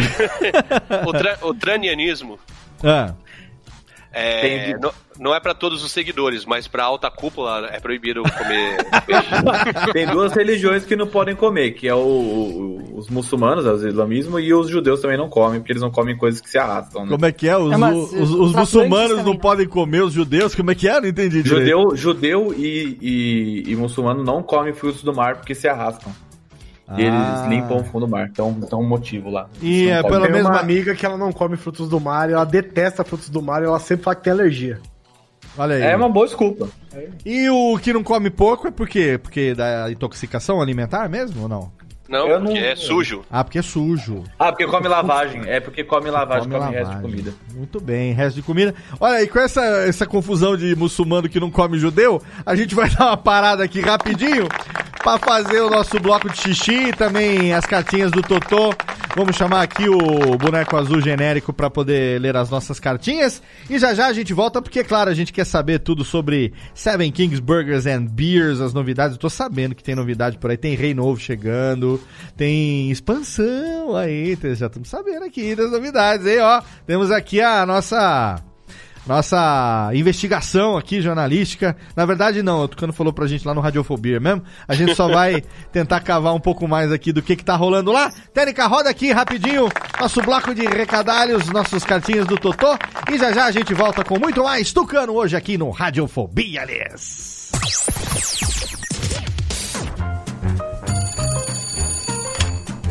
Alô, Alô, é, é da rádio, é? é da Radiofobia, filho. Então, é que sabe que eu mando carta pro programa toda semana, tem uns 10 anos já, mas ninguém nunca leu as minhas cartas, rapaz. Carta, lindo, sério? Em pleno século XXI? E você ouve onde? No gramofone? Mas não tem nenhuma carta por aí, não, é? Ah, eu queria tanto ouvir o meu nome no programa. Tá, e qual é a sua graça? É Ostrogésilo, Ostrogésilo.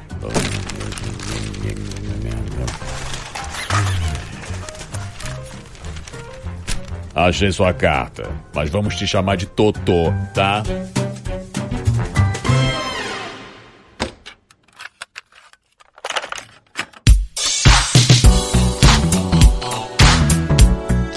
Rapidamente para a sessão de recadários aqui as cartinhas do Totô desse nosso programa hoje especialíssimo com o nosso amigo Tucano. Já já a gente volta, tem muito mais papo com o Tucano. O programa tá gigantesco, mas tá muito engraçado, muito legal ouvir as histórias do Tucano aqui. Começando então nossos recados pelo nosso parceiro de hospedagem HostGator, exatamente, um dos melhores serviços de hospedagem do mundo. É lá que a gente se hospeda desde 2010. E você sabe que HostGator é acessível para todo mundo e tem planos especiais. Se você aí tem uma ideia, tá na hora de transformar essa ideia num site e é claro, esse site precisa ficar hospedado em HostGator, que tem ferramentas excelentes para você que não tem conhecimento, não precisa ter conhecimento técnico específico para montar o teu site. HostGator tem uma ferramenta muito bacana que em poucos minutos você consegue colocar a sua ideia no ar e o que é melhor, ouvinte do Radiofobia tem até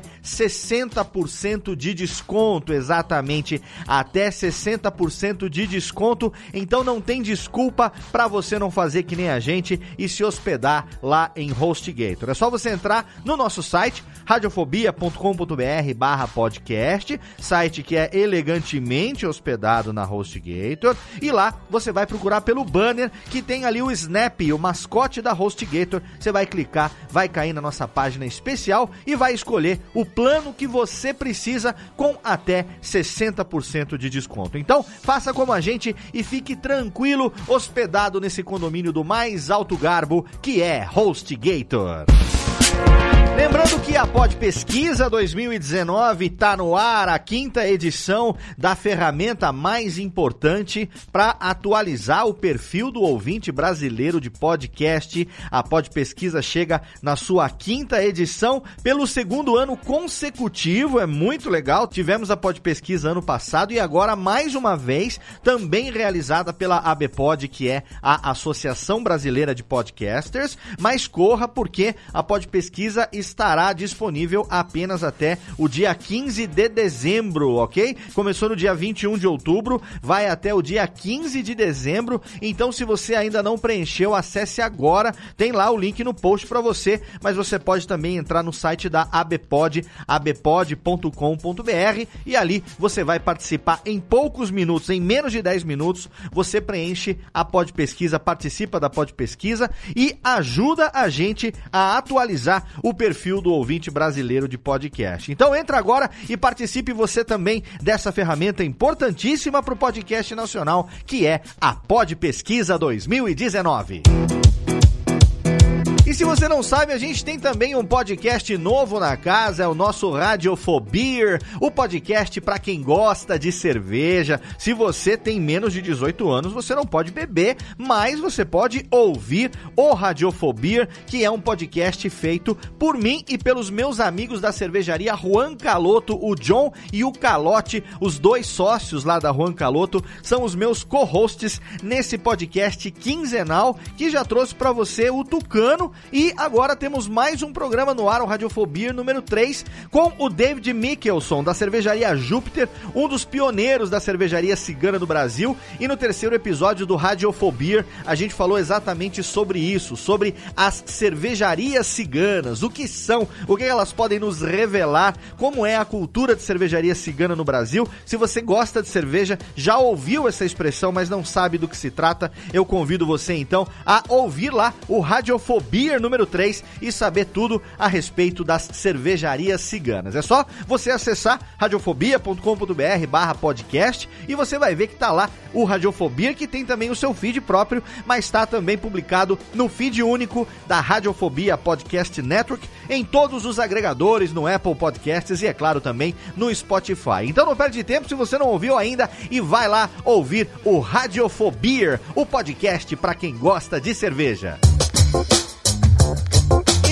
Encerrar essa sessão de cartinhas do Totô, eu quero deixar aqui o convite para você participar do grupo de produtores, apresentadores e ouvintes dos podcasts da Radiofobia Podcast Network no Telegram.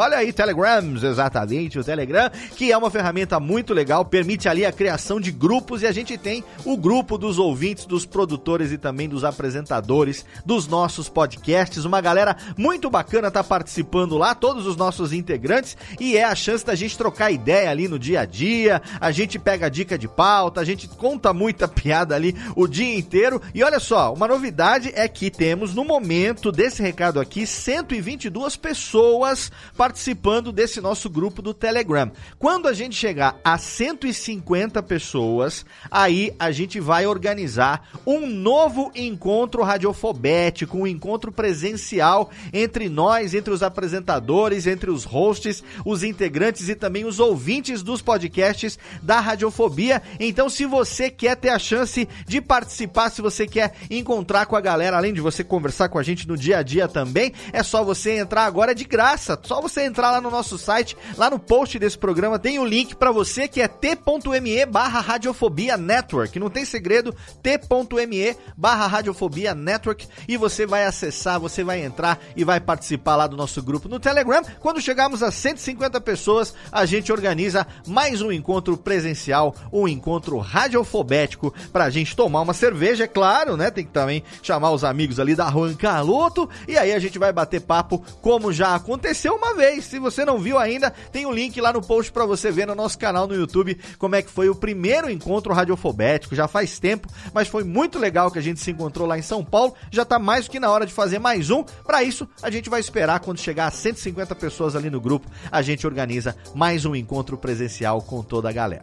Agora sim, técnica, chama aí a vinhetinha, roda, porque a gente vai ouvir muito mais esse Radiofobia totalmente especial com o nosso amigo Fernando Russell, o Fernandinho Mãos Lindas, o Tucano, hoje aqui no Radiofobia, aliás.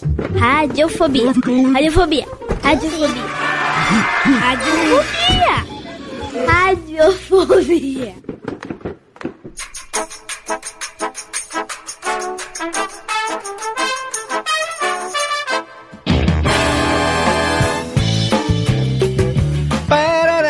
Tamo de volta aqui nessa bagaça assim. Tamo de volta aqui, senhoras e senhores, com o Tucano no Radiofobia. Hoje, olha que fenomenal! Sim, ele está de volta depois de vários anos aqui nessa indústria vital. Tivemos aqui com a presença dele uma vez também com nossos amigos falando a respeito de homens na cozinha. Se você não ouviu, vai ter link lá no post para você. Já faz muito tempo, aí faz mais de quatro anos que a gente fez esse programa. E aí atendendo a milhares, atendendo a milhões, como diria nosso querido amigo Fred, de pedidos. Estamos aqui com o programa solo hoje com o nosso querido amigo Tucano, trazendo aqui juntamente, diretamente de Santa Maria, nossa querida Jéssica, tem também Pedro, tem também Guizão e tem também Japinha, aliás. Estamos de volta, aliás, aqui. O, a gente tá com uma galera agora, se você não sabe, o Radiofobia, ele grava, a gravação dele é transmitida ao vivo também, através do radiofobia.com.br barra ao vivo. Você pode se inscrever lá no nosso canal na Twitch e mandar sua pergunta e participar da gravação aqui ao vivo. Você pode mandar agora no chat, tem muita gente agora acompanhando a gente. E mande agora, agora é o momento, hein, de você mandar no chat a sua pergunta pra gente poder fazer pro Tucano aqui daqui a pouco no finalzinho do programa. Tucano, Seven Kings, Burgers and Beers, já fez o quê? Fez dois anos já? Vai fazer agora em novembro. Novembro, vai fazer dois anos.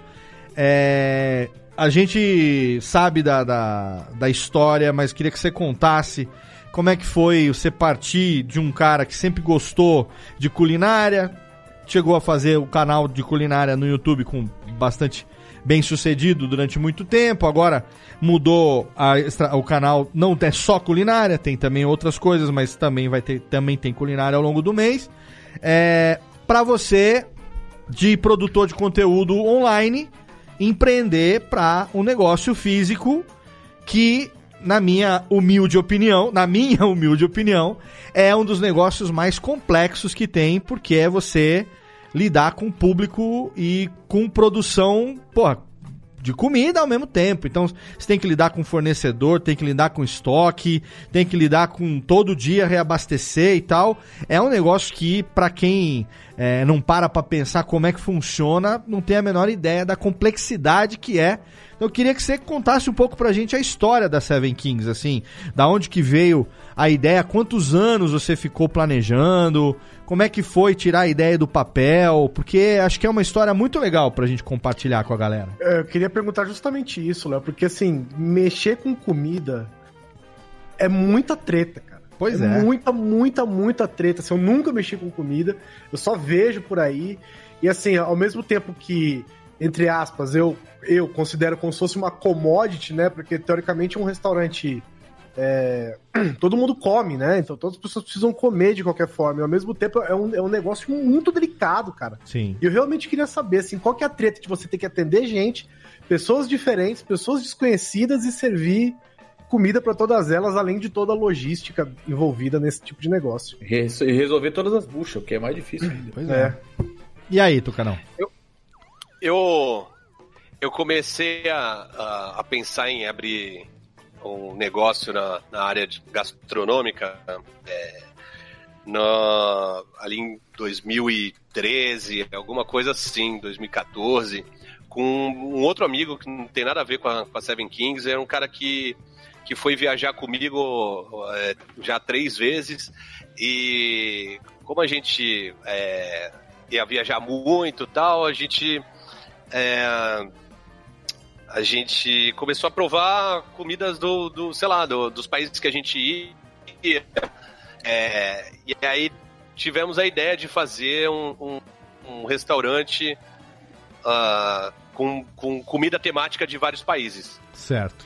Só que aí foi na época da, da, da recessão, é, momento tumultuado no Brasil, e a gente chegou e falou: acho que não é o melhor momento da gente investir, já que somos dois caras duros e a gente não pode errar, a gente não pode ter- se dar o luxo de errar. Então a gente segurou isso. Aí depois de um, de um tempo, é, a- o canal Cozinha de Jack começou a fazer alguns eventos em São Paulo principalmente. Sim. A gente ia para bares que tinha que, que vendiam cerveja, tipo a barcearia lá em Moema, que não tem cozinha. É, a galera vai para lá para tomar cerveja e, e, às vezes para um food truck na frente, mas eles, pessoa pode pedir um delivery lá. Hashtag Ah. saudades do Philly Steak. Oh, meu Deus do céu. Ah, teve uma, teve um desses eventos que a gente foi, né, Léo? Sim, então, saudade Foi- do filho ali, ali em Moema. A gente Foi teve lá. várias vezes ali na barcearia, se eu não me engano. Foi lá que eu Isso, conheci isso. o Tucano, velho. É, então. Então, ele não lembra, porque eu, eu é irrelevante assim como sou hoje, então. Ai, se fuder. A gente comeu o Philly Steak e também teve o que? Caldinho verde, né? Aquele dia, tá, não, né? Tem, teve um Foi, lanche foi. bacana. Caldinho, caldinho bacana. verde, pô, delícia, cara. Nossa. Aí a gente começou a fazer esses eventos, começou a, a, a fazer bastante evento e tal.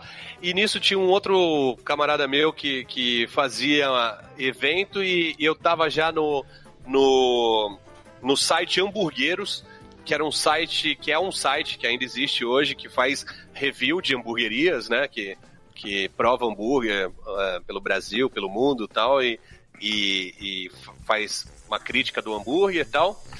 É, esse camarada meu, era, ele, é, ele era fundador desse, desse site, junto com o Lierson. Ele era sócio do Lierson. Ah, e ele estava fazendo evento também. Antes de ter a Trad, o, o Lierson e ele faziam os eventos do, do hamburguero. Aham. Ah, e aí, é, juntou com mais outro é, camarada aqui de, de, de Santos, o Mazola. É, é, e aí a gente resolveu abrir. Ficamos seis, sete meses estudando, fazendo simulações, juntando dinheiro. É, para abrir para abrir uma hamburgueria porque era uma parada que a gente mais sabia fazer é, e que a gente achava que, que em Santos ainda estava muito carente, porque tinha, tinha toda uma cultura de hambúrguer em São Paulo, mas não tinha, não tinha muito aqui em Santos. Tinha umas duas, três hamburguerias é, no máximo, assim, que serviam um hambúrguer top mesmo, assim, Aham. legal.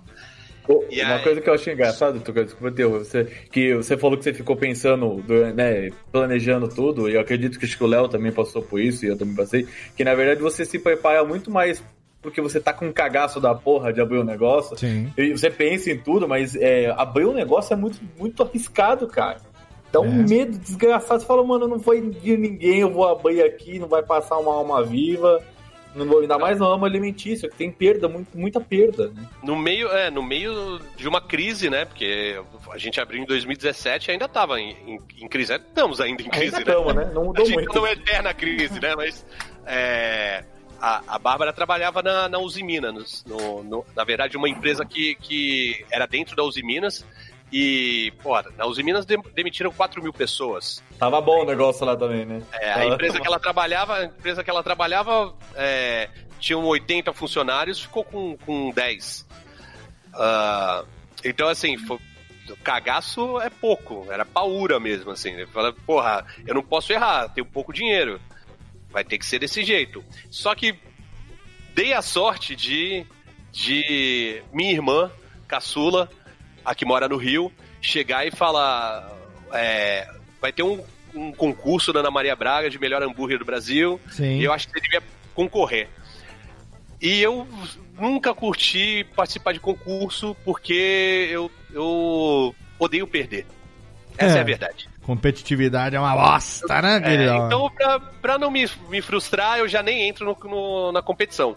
Não achava que poderia ter, ter chance, é, mas a, a Bazinha chegou e falou assim: pô, se inscreve. Se você for finalista, já é um, já é um, um, um, um marketing pra hamburgueria, porque a gente já tava é, procurando imóvel, com plano de negócios feito e tal. Aí, ainda falando pro, pro meu sócio, falou, pô, se inscreve também algum hambúrguer pra, é, pra gente ter mais chance. Vai que os dois vão pra final, olha que irado.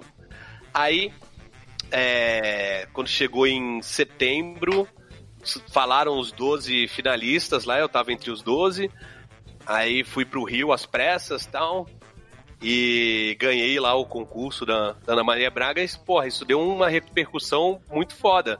Porque tinha bastante gente já que me conhecia do canal. é, de, já, já me tinha como, digamos, uma referência em fazer hambúrguer. Mas é, essa parada fez com que a curiosidade de, de pessoas que já me conheciam, mas não não conheciam o canal, por exemplo, só ouviam o Nerdcast, é, ficassem co- conhecendo e com vontade de comer. Porra, que, que hambúrguer foda é esse que, Sim. que ganhou de melhor hambúrguer do Brasil tal, não sei o quê.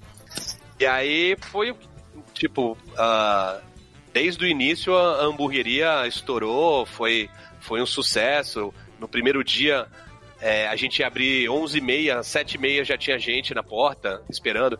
A gente fez um evento no- na Vila Butantã que tinha, a gente levou 300 hambúrgueres, tinham 600 pessoas na fila. Caralho. A fila tava chegando no- na, na Marginal, ali no prédio da Odebrecht. Caralho, hein? O seu hobby foi maravilhoso, então, né? o hobby foi curtíssimo, né? Cara, eu. Eu... aí- Fala. É, e aí foi, foi isso, cara. Tipo, todos os, todas as nossas, as nossa, os nossos estudos foram pras picas, tá ligado?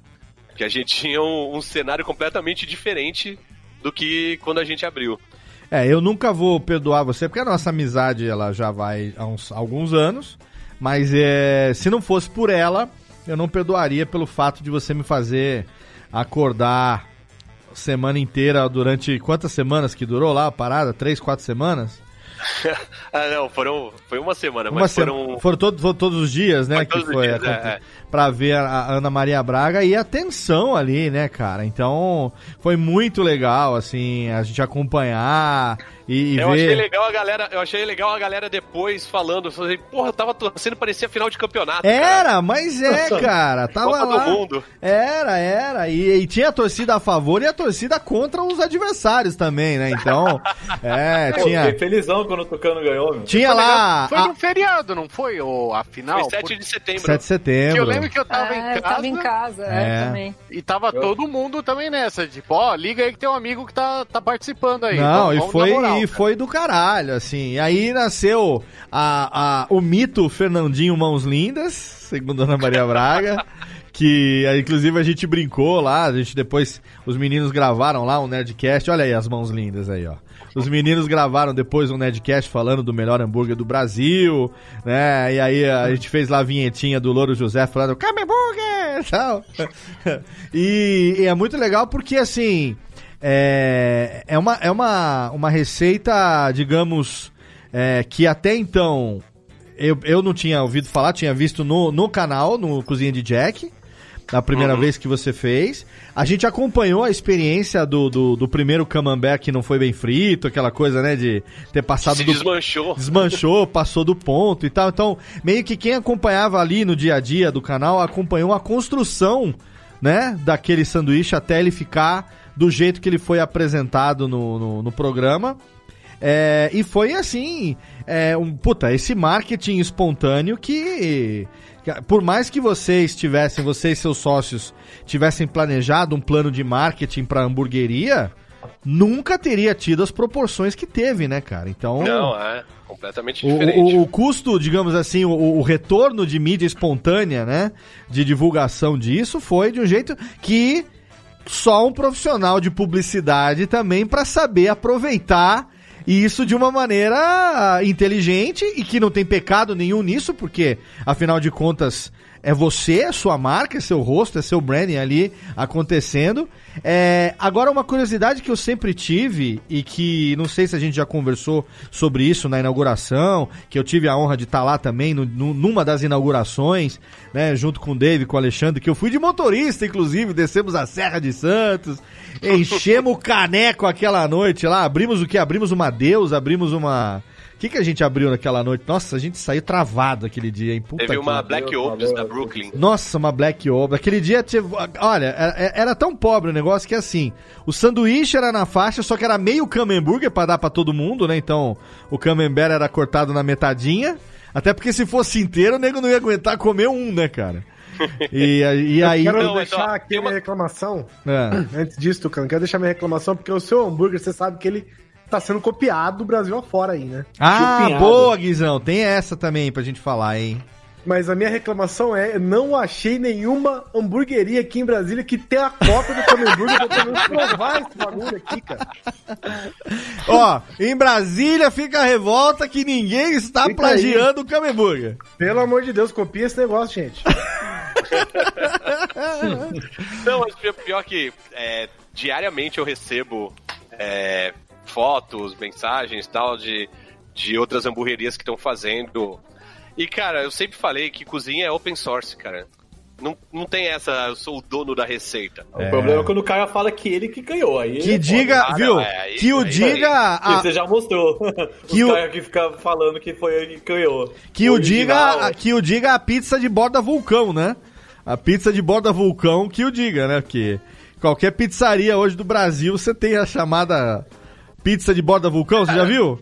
Qualquer pizzaria, não, porque você não conhece Brasília, cara.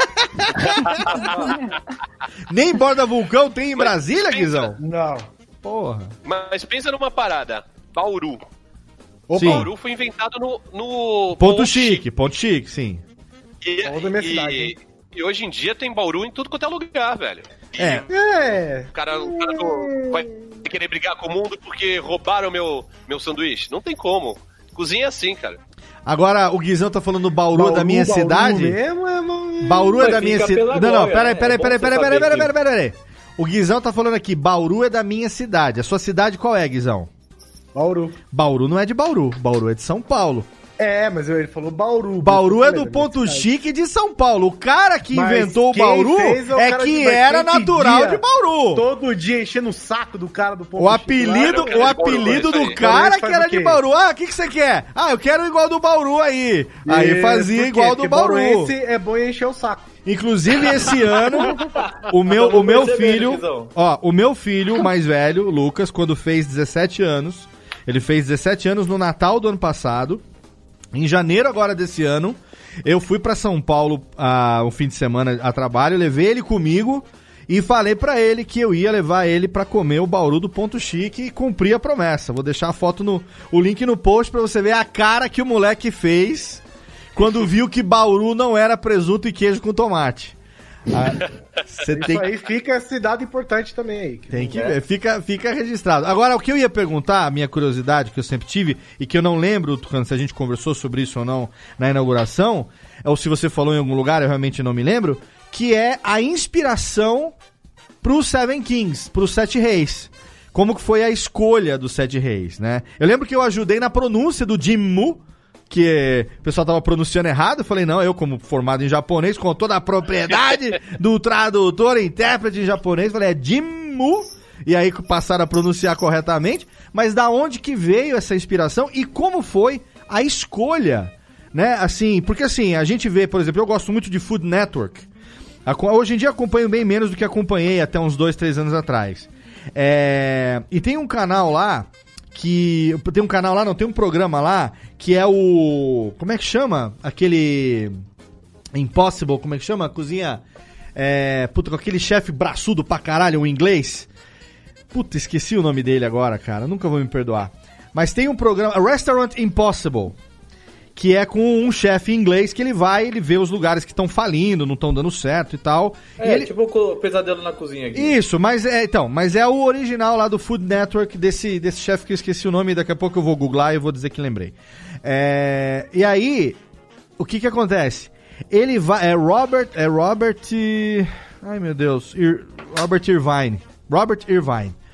E o que que ele faz? Uma das primeiras coisas que ele faz é, Robert Irvine, ele enxuga o cardápio dos restaurantes. Porque os restaurantes, geralmente, eles têm um cardápio, puta, tem, parece uma enciclopédia de tanta coisa que você pode pedir.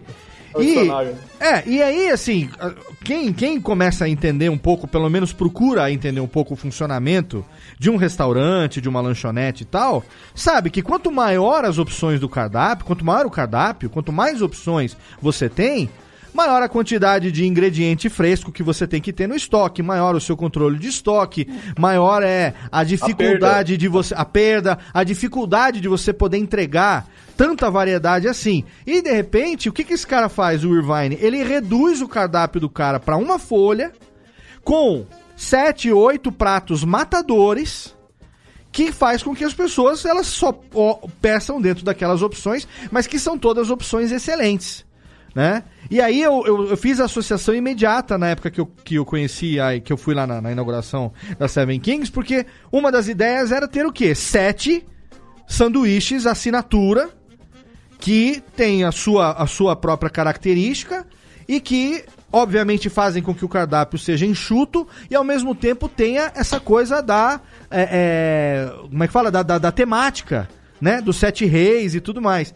Então, eu queria que você contasse um pouco essa coisa de como foi essa decisão pelo Seven Kings e, e essa coisa da marca. Porque poderia ter sido qualquer coisa, né? É. Deixa eu ver que ano que foi. Se a pergunta for muito Sei lá, imbecil, você fala, fala, Léo, puta, Não, nada não, a ver, velho. 2000 e 2003, talvez. 2003 eu, eu fui pro Rio e aí eu e o Azagal a gente fez a gente foi fazer tatuagem num, num estúdio que era de um cara chamado Ties lá no Rio que era Hell Angel. Certo. Aí aquela, aquelas runas de anão que ele fez no braço, sabe qual é? Aham, sim. E eu tinha a runa élfica nas costas.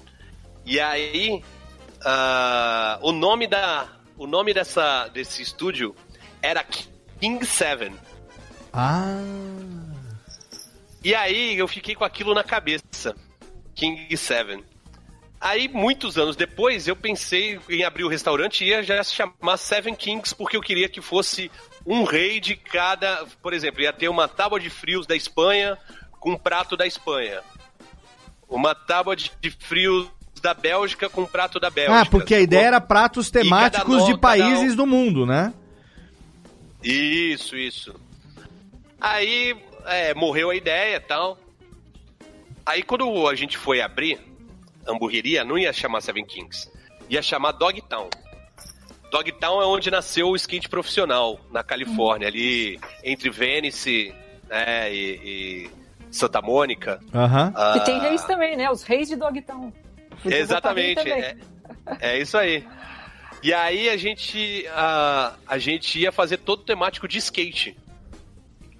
E aí a galera, todo mundo que a gente falava achava legal, mas falava assim, pô, mas Dogtown, todo mundo vai achar que vem de é, hot Cachorro dog. quente. Ah, tá.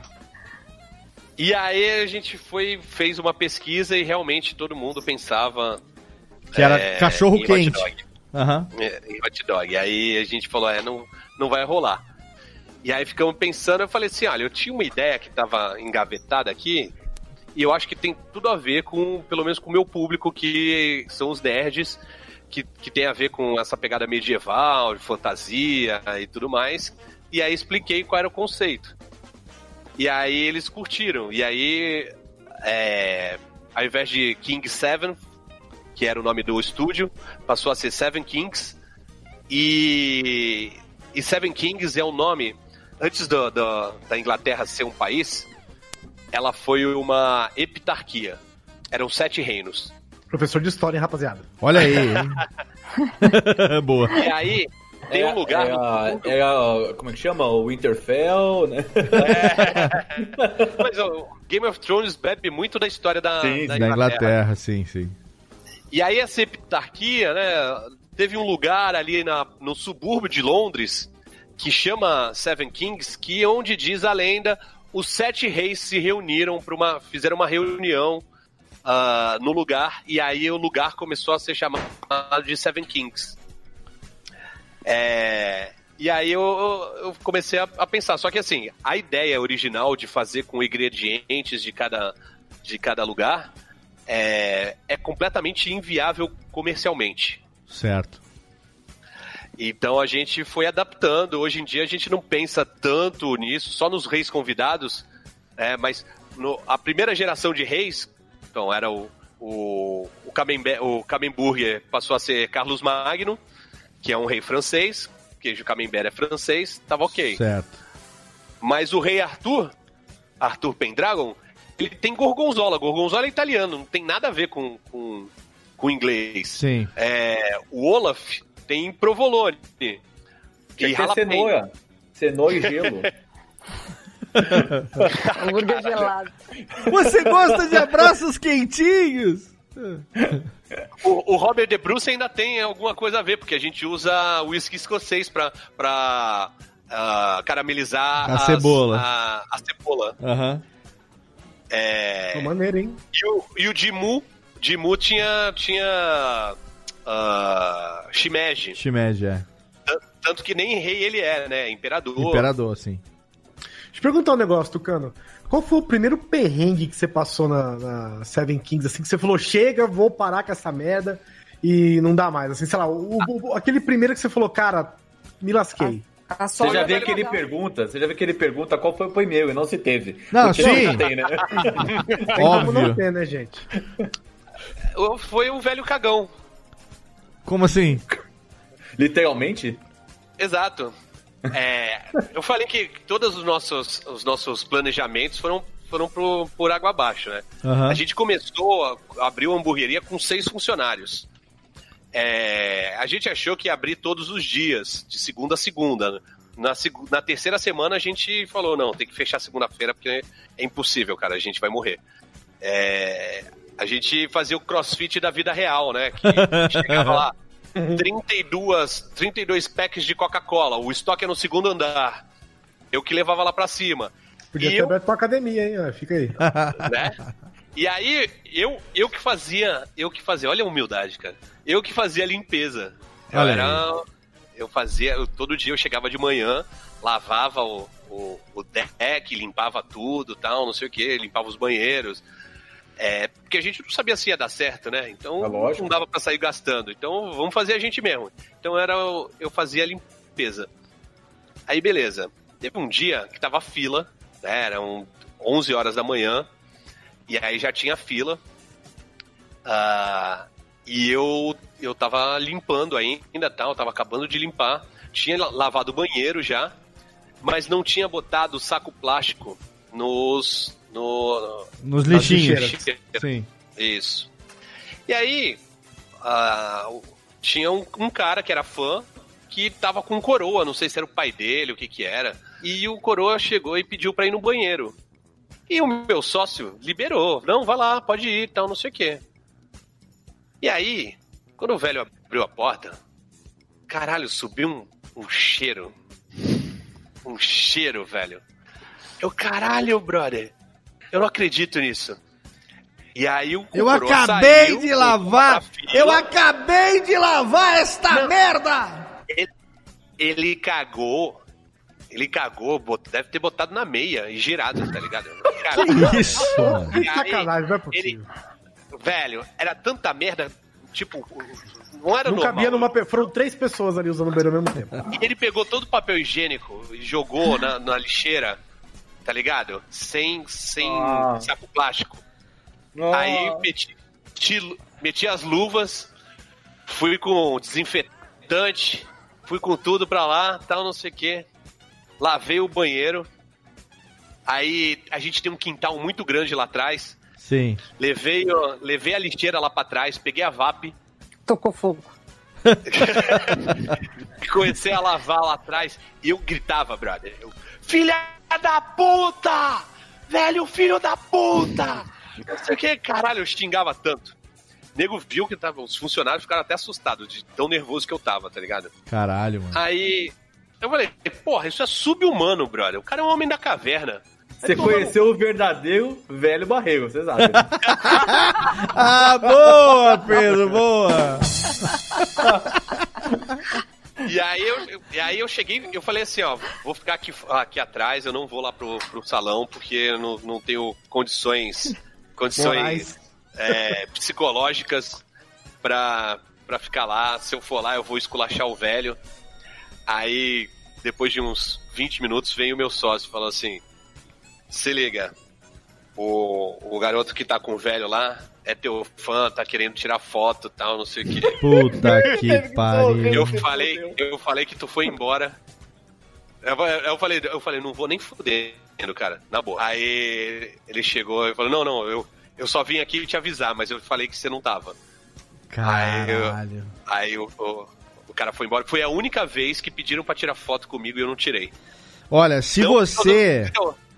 Se você aí tá ouvindo esse programa agora, quase dois anos depois da inauguração da Seven Kings, e você se identifica com o cara que levou um velho cagão filha da puta pra cagar na porra da Seven Kings e pediu foto e não foi correspondido, é porque o teu pai barra avô barra tio é o filho da puta! A culpa é toda do teu DNA aí, seu lazarento. Salva de palmas. Puta história boa. Excelente. Guizão, melhor pergunta até agora, hein? Muito obrigado. Muito bom, muito bom. Pergunta da cagada. Toda cagada é uma boa. Toda, toda cagada rende uma boa história. Já reparou nisso? Toda, toda, toda boa história tem um fundo de cagada aqui. Olha só, a gente, é claro que, pô, se deixar a gente fica aqui com o Tucano a noite inteira, mas a gente tem algumas perguntas aqui do chat também pra fazer dos nossos ouvintes que estão aqui participando, a galera que acompanha a gravação ao vivo. Os nossos integrantes também aqui tiverem perguntas, já vão deixando aí no gatilho. O Guizão fez a dele agora, então tem Pedro aí, ainda tem Japa e tem também a nossa querida Jéssica para fazer as perguntas. Adrian Lemos pergunta aqui. É, acredito que o Tucano nunca pensou em estar aonde está hoje, em todos os âmbitos, tanto no pessoal como no profissional, bicho. Olha aí. É, quando novo, o que é que você. Olha a pergunta aí. Orra, eita, pergunta agora séria. quando novo. E aí, já foi novo ele também. O que, que você pensava pro futuro e o que é que você queria ser? Olha aí, pergunta do Adrian Lemos, grande podcaster também. Eu acho que o, o meu voo mais alto aqui, o voo do Tucaninho, que foi mais alto que eu me imaginei fazendo alguma coisa, era quando eu, eu virei fotógrafo. Olha aí! E, e eu queria ser fotógrafo da National Geographic. Olha! Tinha certeza que eu ia conseguir. Voando longe, Mas eu, hein? fui, eu- mas eu fui fotógrafo de um jornal que que a galera acreditava em Astacheran. É isso. Foi aonde ele Tirou conseguiu. várias fotos de Atachiran, aí eu pago o pau mesmo pra sua carreira de fotógrafo. Olha aí, é. O nome do jornal era Luz News. Luz News, excelente. Olha aí, muito bom. Muito bom. A pergunta da nossa querida Lana Disser, ela diz o seguinte: pergunta completamente necessária aqui, ó. Na Seven Kings, Tucano, os freezers ficam 12 horas ligados e 12 horas desligados pra equilibrar as contas e fechar o mês no azul? Acabou com a minha piada, ia fazer essa. Caralho, todo mundo pergunta essa merda, velho. Alô, Jacan! Um beijo do Tompeiro! Olha aí. Um beijo do Não, Tom- não. Olha, Fica ligado 24 horas. Muito então bom. você não é vergonha da profissão, né? Ó, Tucano, ó, aqui ó, tem várias perguntas aqui. O Estácio JV, nosso querido amigo lá de Belém do Pará. Chirula VGA, grande amigo meu, Valério, lá de Campo Grande, no Mato Grosso do Sul. Uma galera total aqui acompanhando você.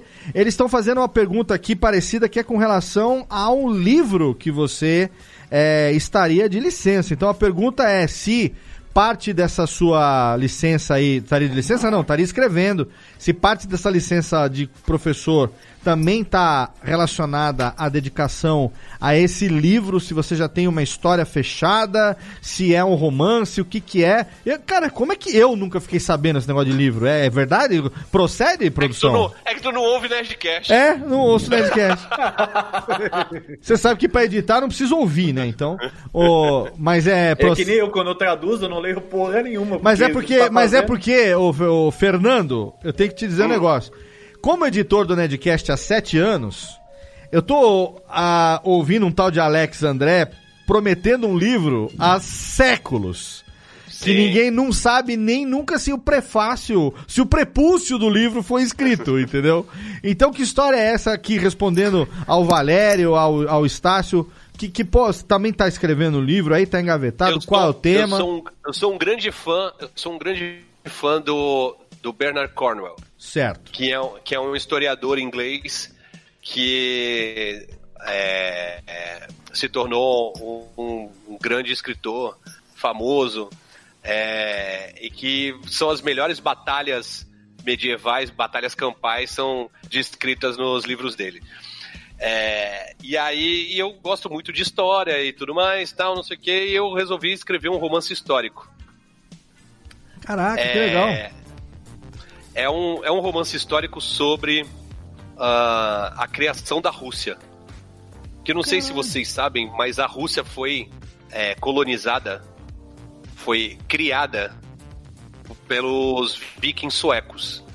Os, os dinamarqueses e os nor- é, noruegueses invadiram lá a Inglaterra, a França, a Irlanda, é, chegaram até a Itália. Os suecos vieram pelo outro lado, eles entraram no, no, no rio de Dnieper e, e se fixaram ali em Kiev e criaram um império lá, que eram os Rus. Certo. Daí vem Rússia. É, e aí eu estudei bastante sobre, sobre essa história e comecei a escrever um livro em 2011. Caralho. E eu tenho, eu tenho 300 páginas escritas. Ah, É, não, o que não fecha ainda o primeiro livro. Caralho. São, são três livros, na verdade, Porra! pra fechar a história. Ah, mas eu sou um cara muito procrastinador, cara. Porra, tô vendo, né? Nove, oito anos, caralho. Não, é é foda que é o seguinte. ah, eu, eu sou muito chato com a parada de, de ser fiel à história. Ah, Então, eu fico consultando fontes escritas em, em, em russo, fonte escrito em latim, é, livros, livros de historiadores da época, é, até coisa em grego, porque o, o- uma das fontes é o, o imperador Constantino de Constantinopla, Constantino VII. Sim. E em Constantinopla eles falavam grego, né?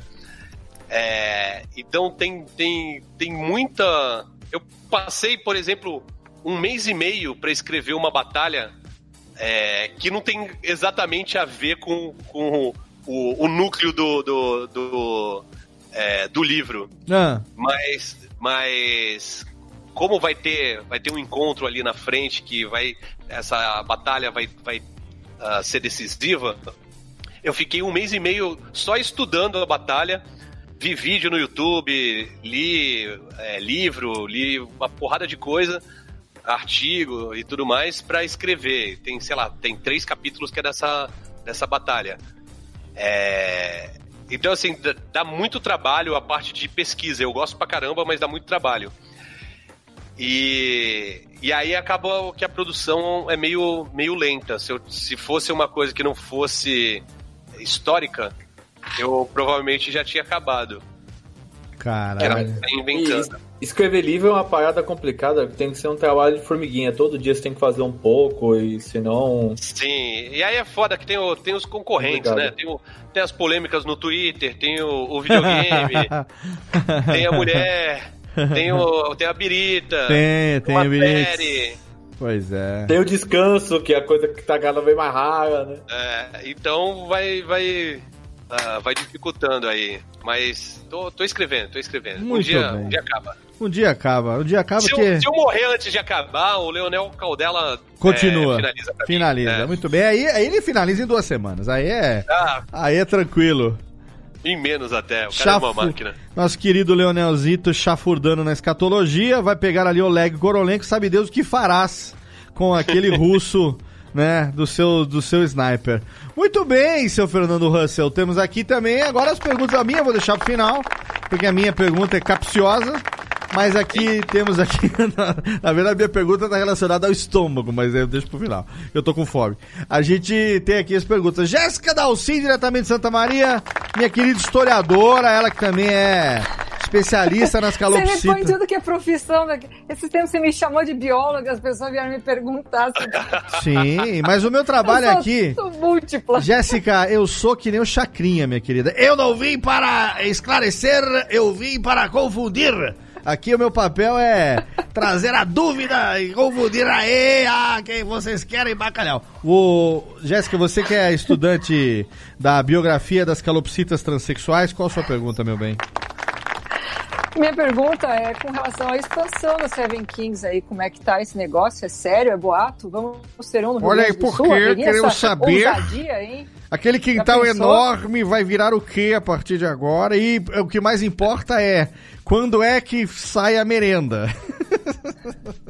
A gente, a gente tá fazendo. A gente tá fazendo. Na verdade, a expansão é a expansão dentro da Seven Kings aqui de Santos mesmo, porque a gente tem um imóvel muito grande que É a gigante gente lá, aproveitava. A gente aproveitava metade só.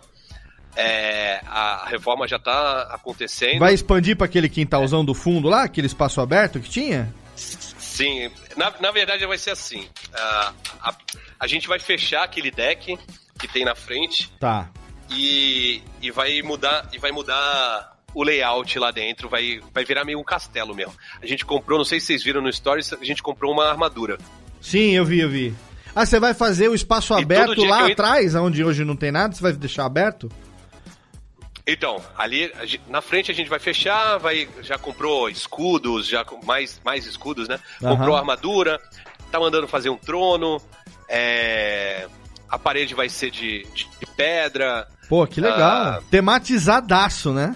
Vai vai Nossa. ser Disneylândia. a parada. Pô, que legal, cara. Animal. Parada, parada vai, vai ficar legal pra caramba. É, vai climatizar tudo, porque no verão fica muito quente o deck, porque o deck é aberto, né? E, e a galera prefere ficar no, no ar-condicionado do salão. Aí vamos fechar tudo, fazer essa reforma, deixar mais temático. Construímos uma segunda cozinha, é, porque a cozinha ficou pequena. Porra. A gente, quando, quando, quando alugou, achou que, que a cozinha era ótima. tal, Humilde, sei né? quê, mas- Humildade. A humildade é foda, né? mas não cabe mais o, o- a nossa o que a gente faz.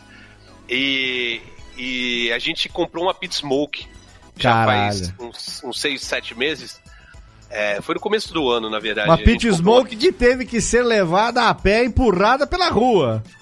Sim, foi para um evento. a gente comprou uma pit smoke, botou, botou lá atrás e tal. Ah, a gente vai pegar e vai cobrir uma parte da, da- lá de trás. É, vai pintar, vai, vai fazer revestimento, piso, tudo. Tal, Quem não sei sabe o pra que é poder- pit smoke, ô, ô Tucano, quem não sabe o que é pit smoke é tipo aquelas. ah, def- ah, é, que- como é que fala? Que chu- churrasqueira de defumação, né? Isso, é, É aquela. tipo americana, né? É, de American Barbecue, que tem aqueles, aquelas competições. Aquele. É tipo um. um um tonel. tonel, é. assim, Tonelzão, é, de lado. Cortado. E, e aí a gente. Ele cozinha a carne defumando, né? Isso, fica 12 horas pra fazer um brisket. Fica, Ah, Brisket falou a palavra mágica agora. Tá até parel. Dá pra fazer um pulled pork legal também. A gente faz algumas coisas, por exemplo, gente- na semana passada tinha o hambúrguer novo, né? Que tava. Tem os reis que estão disputando pra entrar no cardápio. Sim, eu tava vendo lá no, no- no Instagram, né? Vão sair três reis, vão entrar três reis novos. E aí ah, o, o Harald tinha um molho barbecue defumado. A gente defuma o, o tomate lá na, na, na pit smoke e faz o barbecue depois. Caralho. É, E chegar no Natal vai ser os três reis magos, né? Vai Aí ser gente- Bartolomeu, gente- Simão e Reco Reco. A parte de trás, como é muito grande, a gente vai fazer evento. Tipo, botar uma chopeira, churrasco e já tá marcado com, com o Francesco, que é no Instagram é, Parede de Escudos. Sim. Ele, ele vai fazer um, um evento lá, um workshop de esgrima medieval. Cara, que foda. vai virar Medieval Times a Seven Kings. É, Vai, vai, vai ser. É, não, E vai aí gente- campeonato de lança de justa. Então, de lança de justa não, mas a gente vai, vai organizar o primeiro campeonato brasileiro de parede de escudos. Ah, da hora. Pô, tem que botar uns barril de ale nos barrilzão de carvalho, aqueles de madeira.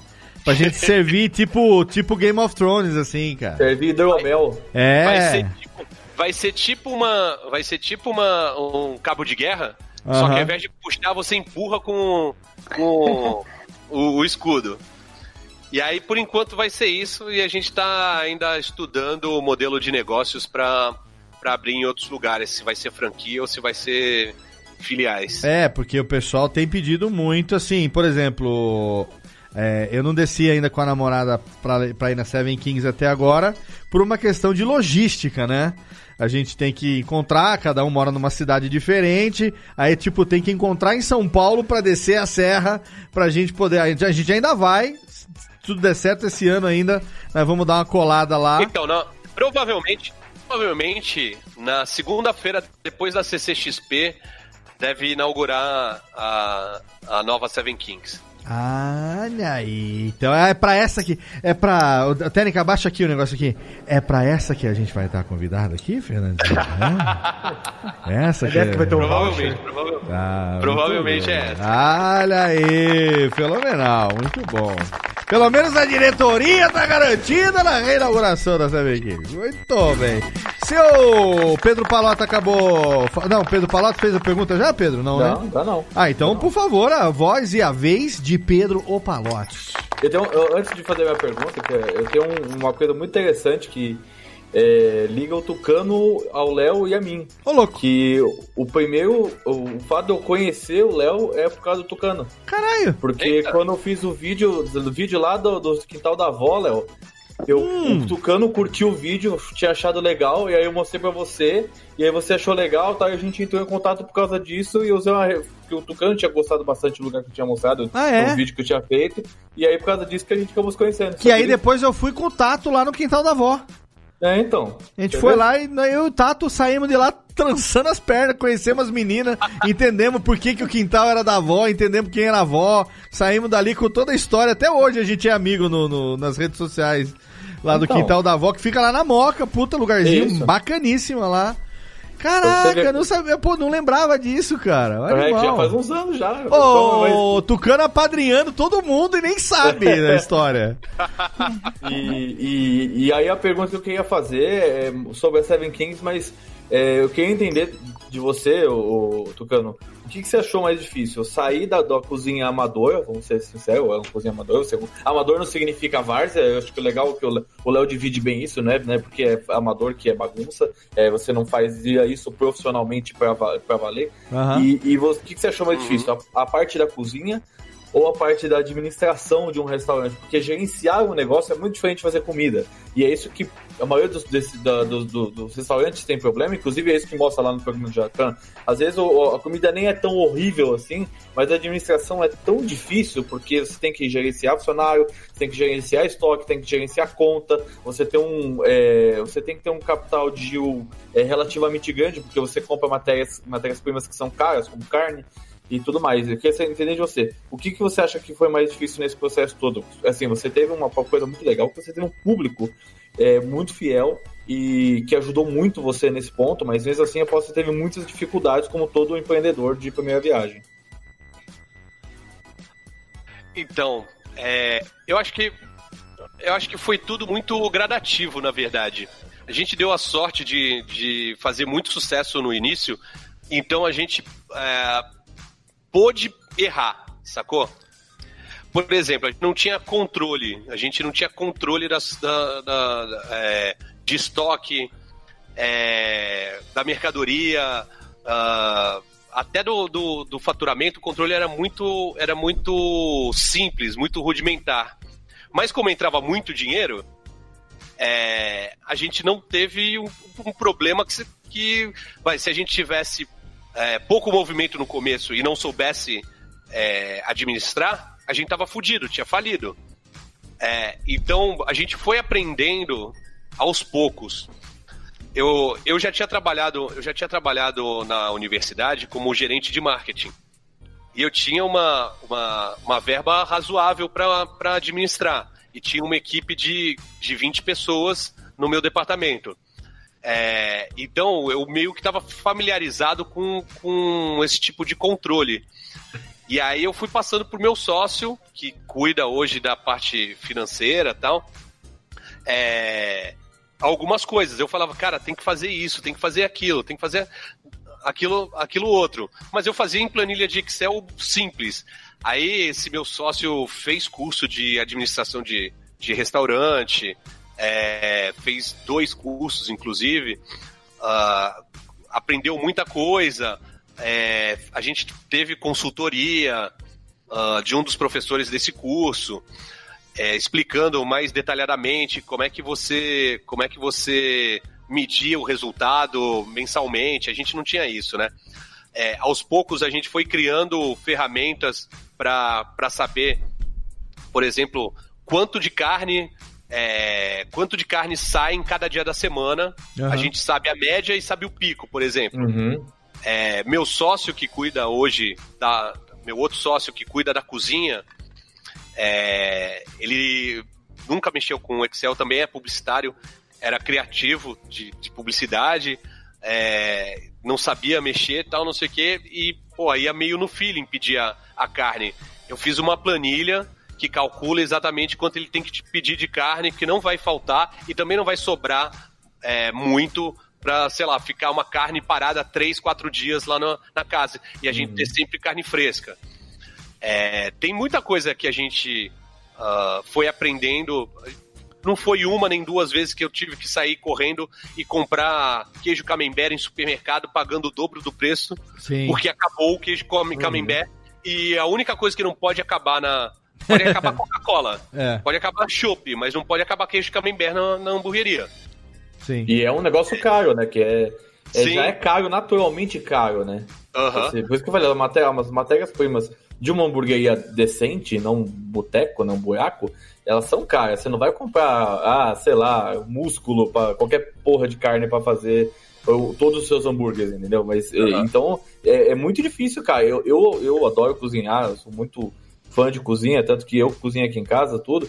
Mas eu vejo muito Masterchef, eu assisti todos aqueles pesadelos na cozinha e tal. E eu vejo que é muito difícil, cara. É um negócio que eu não entraria, entendeu? Tipo, por mais que eu ache maravilhoso, eu não entraria. Eu admiro muita coragem de tocar um restaurante, cara. Parabéns. É embaçado mesmo, tipo, você. É, você se- porque a gente se propõe a, a oferecer uma experiência. Uhum. Com é, o Gui tava falando de, de ah, comida é commodity, né? É, só que pra, pra gente é, se diferenciar, ela não pode ser commodity. Uhum. Ela não pode ser uma, uma comida ah, do dia a dia, um arroz É. e feijão. Senão você vai no McDonald's e come, tá ligado? Você... Exatamente, hambúrguer, hambúrguer come o, o hambúrguer congelado do, do melhor do mundo. Sim. É. É, Então, assim, é, a gente. Come se aquele propõe- do. Come, come aquele do amadeirado! Amadeirado! Isso, isso que você falou. O amadeirado que é bom! É uma coisa interessante que você falou do congelado, né? Só o congelado, sem falar o resto. É que tem muita hamburgueria, cara, e isso eu fico puto, porque hambúrguer ele é um prato simples. Né? Ele, ele pode ter. Mas ele é, um, ele é um arroz e feijão do americano. Eu, eu faço muito essa comparação com o arroz e feijão do americano. Aham. E, e você vai num lugar, eu vou falar, o In n Out, que eles fazem tudo fresco, tudo é feito na hora, e não é caro. Entendeu? Ah, tudo bem, você trabalha com camembert, é um negócio caro, e é intrinsecamente caro, não tem como você falar, não, vou vender essa porra barata e é completamente justificável. Mas é, eu acho que esses detalhes de vou usar uma carne fresca, vou usar uma cebola cortada na hora, sabe? Você sente a diferença pra caralho. É tipo absurdo. Quando você come um hambúrguer foi feito fresco, tudo, tudo é, feito sem ser industrializado e congelado, cara, você fala, puta que pariu, é isso aqui que eu quero comer pra minha vida, sabe? É, tipo, toda vez que eu comer hambúrguer, eu quero um hambúrguer assim. E daí tudo pra baixo vira uma merda. Isso é um bagulho foda. Sim, é isso. A gente foi aprendendo, especializando. Hoje, hoje em dia tá bem azeitado. A, a equipe mudou pouquíssimo uh, de funcionários, que é em, em restaurante é uma parada bem rara. É, mas também a gente faz tem práticas dentro da, da hamburgueria que, que não são comuns no mercado de trabalho. Por exemplo, pagar os 10% no lerite. Olha aí, isso é legal, hein? É, é, a maioria, a maioria dos restaurantes soviético que eu, isso, que eu conheço, Tô achando que bem soviético. a maioria dos, a maioria dos restaurantes que eu conheço, que eu, que eu, é, que eu sei, pagam por fora é, e não pagam 10%. Entendeu? É, então, assim, isso ajuda bastante a gente ter a mesma equipe. Acho que na cozinha mudou um funcionário só. Ah, no salão, que tem uma rotatividade maior, acho que mudaram três ou, ou quatro em dois anos. É bem pouco Então, mesmo. Então, assim, a gente já tá bem azeitado, todo mundo trabalha direitinho. É, lógico que a gente tem que, volta e meia, ter uma reunião para chamar a atenção de uma coisa ou outra, mas são coisas pontuais. É, porque a gente, a gente conseguiu chegar num, num ponto assim de, de a parada vai indo sozinha, sacou? A gente tem que é, só organizar mesmo. Muito bom. Olha aí. E a última pergunta bem rápido: São Paulo, sim ou não? Sim. Olha aí. Sim, claro que sim, caralho. Até, próxima por, parada. até porque.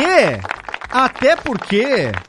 Nós que somos aqui do, do Mitsuye, da, da, da bodega, sabemos que. É. Técnica, um reverbzinho pra mim aqui. Alguém tem que desbancar Lierson Mettenhauer nessa bagaça! Entendeu? Temos que tirar ali o pedestal. Na verdade, não, Técnica, não, não bate muita palma, não, porque eu, eu, eu como de graça na trade por conta. por Eu co- também, cara, eu também. Não me co- um filme lá. Eu, co- não, eu como de graça na trade por conta de tudo aquilo que eu sei e não vou revelar sob, sob pena de, né? Por razões óbvias, né? Porque, Tem tipo que assim. abrir uma Seven Kings no Panamá agora também. Na, na- eu, tenho, eu tenho o destino de algumas pessoas aqui, ó. Como diria Jacan, nas minhas mãos. A gente já teve proposta de- umas três pessoas pra abrir nos Estados Unidos. Está, olha! Olha. Estados Unidos! Estados Realizar Unidos. o sonho americano. Exatamente. Então temos que desbancar Brasília ali. nada. Eu aqui, ó. ó. Olha aí. ô, ô Guizão, você tá falando de Brasília nada? O Valério tá falando aqui, ele que mora em Campo Grande, lá no Mato Grosso do Sul, ele tá dizendo a mesma coisa que você. Pô, poderia pelo menos abrir uma Four Kings aqui em Campo Grande, já tava bom. Não precisa ser uma Seven. Não precisa nem ser King, velho. Não precisa Pode ser uma outra- Seven outra- Kings. outra- abre, abre tipo aí, uma. Quatro valetes. Quatro valetes, já tá bom demais, não tem problema nenhum. Muito bem. Thiago Fujiwara, pergunta derradeira, meu biquininho. Tucano, eu vejo o seguinte, que vocês, o pessoal que gosta de hambúrguer, vocês têm muita... Peraí, peraí, peraí, peraí, peraí, peraí. O pessoal que gosta de hambúrguer, você está Aquela se, você eu está se eximindo desse pessoal? Aquele Passei povinho. seus carnívoros. É, a, a- a turma aí, eu vejo que vocês Ele são competidores, mas ao mesmo tempo vocês também é, ajudam o outro a crescer. Que nem no ano passado vocês tiveram aquele lance em que a Trad estava vendendo o Kamen Burger e a Seven King estava fazendo o Oráculo, né? Isso. Ah, isso foi Então, legal, foi legal. Co- Como que isso funciona, assim, pra... porque assim, a, a gente vê que em alguns negócios o competidor, a, a tua ideia é sempre triturar o cara e fazer o cara meu, sair com o rabo entre as pernas, mas entre vocês eu vejo que não, que um ajuda o outro, né? Como que é o mercado aqui o de São Paulo e, como que esses caras te receberam, sabe? Tipo, não vieram com, sei lá, um nariz torto pensando, puta, esse cara aqui é que é do YouTube, tá, tá querendo entrar no, num ramo de restaurante, ele nem é da área. Te- teve alguém de, te virando a cara, esse tipo de, de coisa? Pe- pessoalmente, não. Pessoalmente, não. É, Cara, é. um que foi ao falam vivo, por né, trás, Tucano? o que falam por trás, não sei. Mas assim, o pessoal, o, o, o Lies eu conheço é, antes de, de, de ter hamburgueria, antes dele saber fazer hambúrguer, na verdade. Quem, quem, quem era o cientista do, do hambúrguer é o pai dele. Ele, o pai dele é o oráculo do hambúrguer. O oráculo original é o seu É, chama- pai, né? O Lierson aprendeu depois. O Lierson hoje domina a parada pra caralho. É fudido. Mas o pai dele já, já fazia. E começou a ensinar a galera. É, O pessoal, o pessoal das de. Não digo todas, mas de várias hamburguerias de São Paulo, tem, tem um grupo de WhatsApp é, que começou um para um ajudar o outro. Tipo, acabou meu pão, alguém pode me, me ceder, sei lá, 50 pães? É, acabou meu ralapenho, acabou meu queijo cheddar, alguém me ajuda, tal, não sei o quê. Alguém sabe é, algum fornecedor, pra, algum técnico para limpar minha coifa, tal. A galera vai pedindo e todo mundo se propõe a ajudar, sacou? É um, é um mercado, é um mercado é, que apesar de ser competitivo, é, tem espaço para todo mundo. Se você Eu faz, um- você faz um, um- um produto diferenciado, você vai se destacar, entendeu? Vai ter a sua clientela. Então, o pessoal do, do, do Estante Burger, que é lá no Morumbi, o pessoal do, do Smart Burger de Osasco, é, o pessoal do, do, do Holy Burger, da Trad, é, vários, várias hamburguerias de São Paulo, a galera é muito unida, são amigos de verdade, sacou? É, ultrapassa essa parada de, de, de comércio. A única coisa, a única coisa que, que o pessoal não tolera é quando alguém é filho da puta com o outro. Trairagem, né? Trairagem é foda. Trairagem. É. Já teve gente expulsa do, do grupo por causa que o nego ficou sabendo e, tipo, quem expulsou não foi, não foi nem a pessoa que foi vítima da, da sacanagem, sacou? Sim. Conta um Ah, caso aí pra nós. Contei, contei. a hamburgueria X foi lá e, e fez isso, isso e isso. Aí eu falei, caralho, Creonte, filho da puta, não sei o que, não. Tira o cara do grupo, ou então faz outro grupo, deixa os caras lá, tá ligado? Sim, sim. É... é, Enquanto a pessoa, ou as pessoas forem éticas, sacou? Dá pra ter concorrência e. e Amizade. Concorrência e Pô, amizade ao mesmo tempo, né? Eu ajudo. Tem uma, tem um, ah, em alguns eventos a gente vai junto com outras hamburguerias numa parada que chama é, Brotherhood, Sim. ah, que são várias hamburguerias juntas. A gente foi, por exemplo, esse ano, eu e o, e o Prieto, que é meu sócio, a gente foi pela Seven Kings com, com o pessoal do Smart, com, com o pessoal do Estante, do Role, da Trad, foi todo mundo pro Bárbaros Barbecue. É, cada um fazia durante uma hora fazia o seu hambúrguer, mas todo mundo ajudava a fazer todos os hambúrgueres, sacou? Pô, isso é maneiro E- demais, hein, cara? Porra, isso Foda. é muito legal. É, um- é uma, é uma comunidade forte que, que é, curte o rolê do hambúrguer, sacou? Não tá Mas só é- pelo negócio. Eu acho é, que nessa área de, de hambúrgueres, vamos dizer assim, mais artesanais, né? é, vocês não disputam o público de Burger King e McDonald's, entendeu? Claro que eu não. acho tem espaço pra todo mundo. Claro que não. Tem, Sim. tipo, um dia eu vou comer na tarde, outro dia eu vou comer na Seven Kings, bem, é bem, bem longe, mas outro dia eu vou no Holy Burger, no Chicken Burger, sei lá, no, no Burdog, entre vários outros. Cara, eu gosto de todos, né, entendeu? Eu não preciso escolher um só que eu vou Sim. sempre, sabe? É, e tem essa coisa legal também que o, que o Tucano falou de, de ser commodity, mas não ser commodity, né? Que como todos eles são hambúrgueres, assim, eu, eu não sei o termo, tá? Tipo, hambúrgueres com assinatura, né? Então você. A escolha fica a critério do, do, do cliente mesmo, né? Sim. Não é porque um é melhor que o outro, ou porque. Ah, eu não, é esse hambúrguer ou essa hamburgueria é melhor que essa, né? São hamburguerias diferentes, todos com igual qualidade. E aí fica a critério do cliente. Tanto que vocês conseguem todos juntos, no mesmo evento, oferecer hambúrguer, né? E aí fica a critério de quem quer comer abrir- mesmo, né? Eu posso abrir, eu posso abrir uma Seven Kings do lado da Trad, que quem quiser comer o, o oráculo vai comer na, na trade. É, Quem é quiser isso comer aí. um Cabo Hambúrguer vai comer, comer no, na Seven Kings. Eu não vou fazer isso, Lierson, fica tranquilo. Eu vou abrir na frente, não do lado, né? Quem quiser, quem quiser comer o cu do Lieson, come o Camemburger. Quem quiser comer o meu, come o Oráculo. É assim que faz a coisa. É o troca-troquinha. Muito Mas bom. eu tenho certeza, mas eu tenho certeza que se tivesse uma do lado da outra, as duas iam estar cheias. Com certeza, com isso sem dúvida nenhuma. E é, e é algo que a gente espera pro futuro, porque, é, sinceramente falando, seja no formato de franquia, seja naquele formato que vocês acabarem é, achando que é o melhor para ser. Porque a franquia também é um negócio que demanda aí um controle de qualidade muito grande, de processos, até por conta da marca, né? De garantia de, de, de, de qualidade e padronização né, dos processos. Então, com certeza você já deve estar estudando a fundo essa coisa de franquia, já deve ter alguém que está te ajudando nisso para analisar as possibilidades, seja como filial, seja como franquia.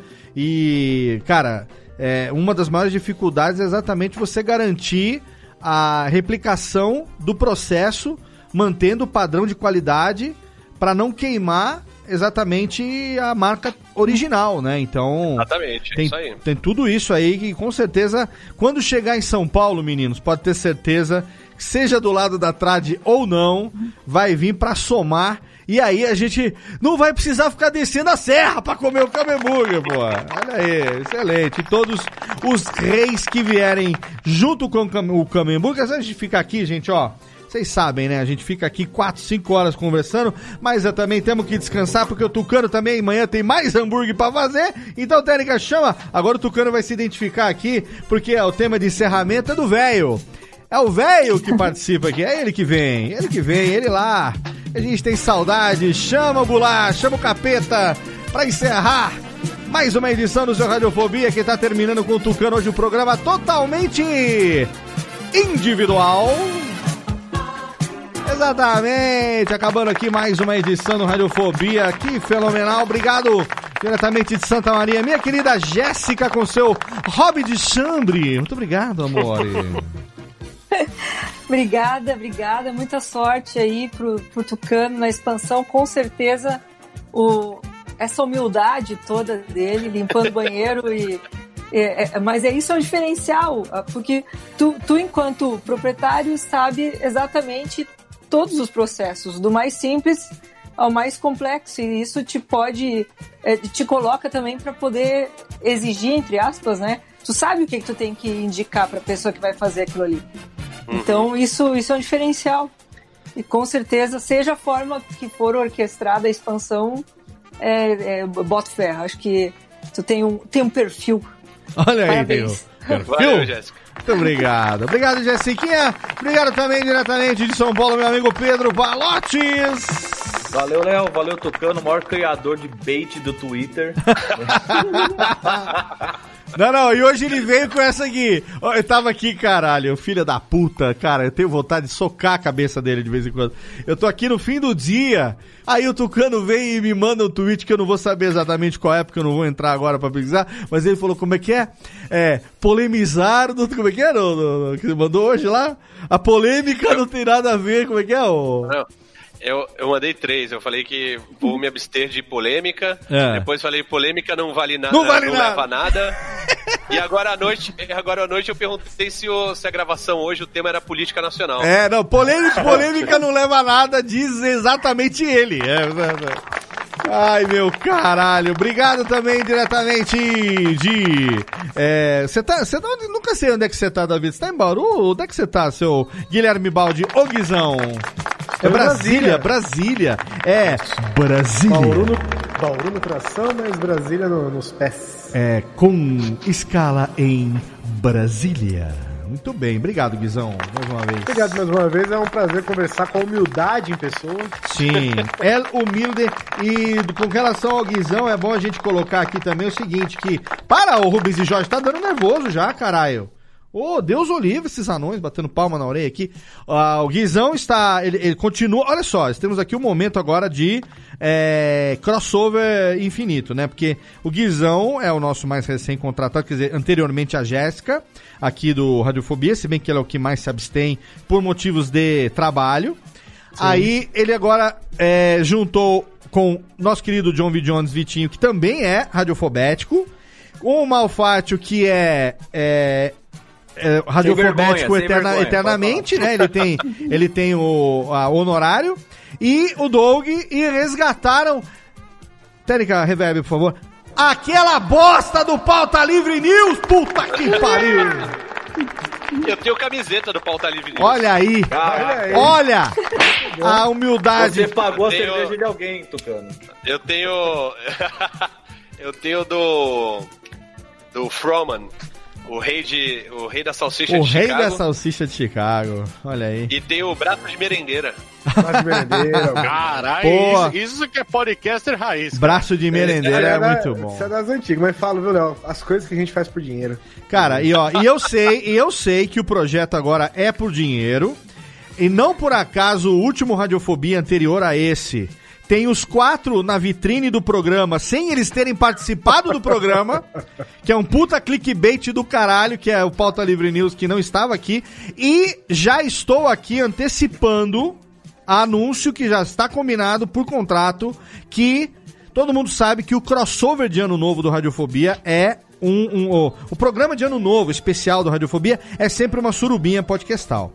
E esse ano já está confirmado. O primeiro programa de 2020 é o crossover Radiofobia Pauta Livre News de volta na bodega. Ai, caralho. É o ano do podcast no Brasil. É o ano do podcast no Brasil. Também, se não for esse ano, eu vou vender pipoca na Praça João Zelante aqui em Serra Negra, que é a melhor coisa que eu faço. Guizão, obrigado mais uma vez, querido. Um beijo. E obrigado você aí, diretamente de São Bernardo, pai das duas japinhas mais lindas do mundo, Thiago ou Fujiwara. Valeu, Léo.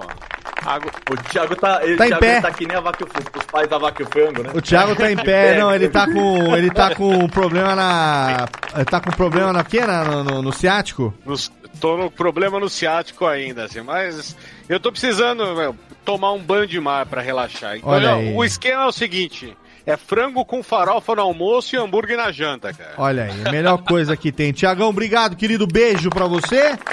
Beijão pra vocês. E Mas diretamente. só um pouquinho, um pouquinho. Ele, quê? ele- ele vai- ele pretende fazer essa, esse descarrego na, em Santos. É Exatamente. A minha ideia Ah, mais praga do que quando A, vai. a minha ideia é descer pra praia, frango e farofa no almoço, terra dura, terra dura, né? Areia dura da praia. hambúrguer na janta e no outro dia pomada pra micose. Ah, é, tem que cuidar isso aí. Muito Santos é bom. banho de cais, não é banho de mar, né? E ficar lá na ponta da praia escorando o prédio com a mão, assim, pra ver se ele não cai, né? Aí, né? Aquele balança, mas não cai. Tucanão, pô, obrigado, velho. Nem, nem. Obrigado quis você dizer, pelo- cara. pelo. Obrigado aí, galera. Foi bem legal. Como sempre. Estamos aí. Quando quiser, só chamar. Como E sempre, se você usar o cupom Radiofobia na Seven Kings, você tem um acréscimo de 10% na sua conta. Chega lá e fala assim: Eu ouvi o Tucano do Radiofobia, você vai ser convidado a lavar o banheiro do próximo velho que cagar naquela bodega. Não, depois que esse programa for ao ar, vai aparecer no Twitter do Tucano alguém que vai falar que conhece o velho, certeza. Mas Eu só vou lá só pra cagar, velho. Mas com certeza. não, não, não. E- Esse, o pior é que eu tenho certeza, do jeito que a gente é cagado, é capaz desse cara nunca ter ouvido essa história. E agora ele fala assim, puta, cara, desculpa, meu avô tava com. Puta, deu uma diarreia no dia, deu. deu pô, girou na meia, né? Puta que pariu. Ventilador de bosta, né? Cara, ó, brigadaço pela mais uma vez, Tucano, aceitar o convite aqui da gente no meio de uma semana. É, parabéns pelo, pelo, pelo, pelo trabalho e pelo sucesso que tem sido a Seven Kings. Eu vou dizer pra você, você sabe que eu sou garoto propaganda com orgulho. Eu já visitei três países diferentes com o boné da Seven Kings, tá lá no meu Instagram. Já, e já estou. Eu vejo. Já, já teve, já visitou Estados Unidos, Chile, Argentina e já estou com a próxima viagem programada também. O bonezinho vai estar ali na mochila, Guarulhos. porque. É Guarulhos, Paraguai. Osasco. Osasco e Guarulhos. Que é um, pô, da Seven Kings. Cara, eu fui, eu fui no pé do Monte Aconcagua, a 4 mil metros de altitude, gripado, 2 graus, com da Seven Kings na última viagem. Eu estava lá. devidamente uniformizado. E acompanha, é claro, tem lá, eu vou deixar o link no post, não só do Instagram, do Twitter do Tucano, mas também da Seven Kings, redes sociais, Instagram também, Facebook, para você acompanhar as novidades, os novos reis que estão chegando aí, mudança de cardápio, expansão. Cara, sucesso sempre, Tucanão. Tamo junto, velho. Valeu. Valeu, muito obrigado. E obrigado a você aí, querido ouvinte, você que acompanha a gente toda semana aí. Radiofobia, você sabe, né? Radiofobia Podcast Network tem programa publicado todo santo dia. É Radiofobia, tem a Lotênica, tem o Voz Off, tem o Min Falei com o Rudy Landucci, Pode Isso, Arnaldo, Backhand na Paralela, o melhor podcast de tênis do Brasil. E a gente tem também agora o Radiofobia, o programa sobre cerveja, o podcast falando sobre o mundo das cervejas. A cada duas semanas no ar tem radiofobia pra você. Quantos meses tem? Quantos dias tem no mês? Tem 30? Pô, pelo menos 25 dias do mês é garantia de radiofobia na- no, no seu feed. Acompanhe sempre a gente, radiofobia.com.br barra podcast. Um abraço na boca e tchau!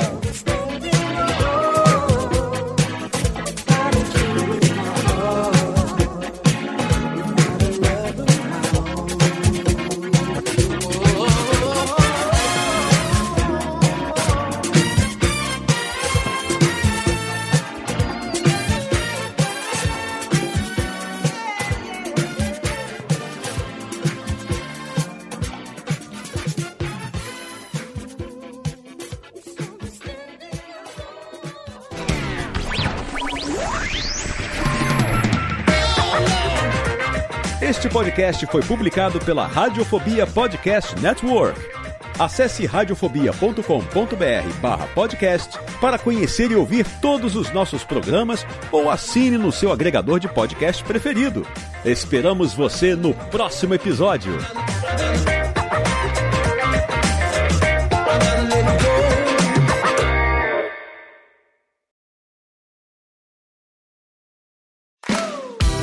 Eu sou Léo Lopes e quero convidar você a ouvir o Pod Notícias, a sua dose semanal de informação sobre o mercado de podcasts no Brasil e no mundo. Um podcast curtinho de 15 minutos com o resumo de tudo que acontece nesse universo do podcast que cresce a cada dia e que chega até você toda segunda-feira às 7 horas da manhã no seu agregador de podcast preferido e também no YouTube. Acesse agora em podnoticias.com.br.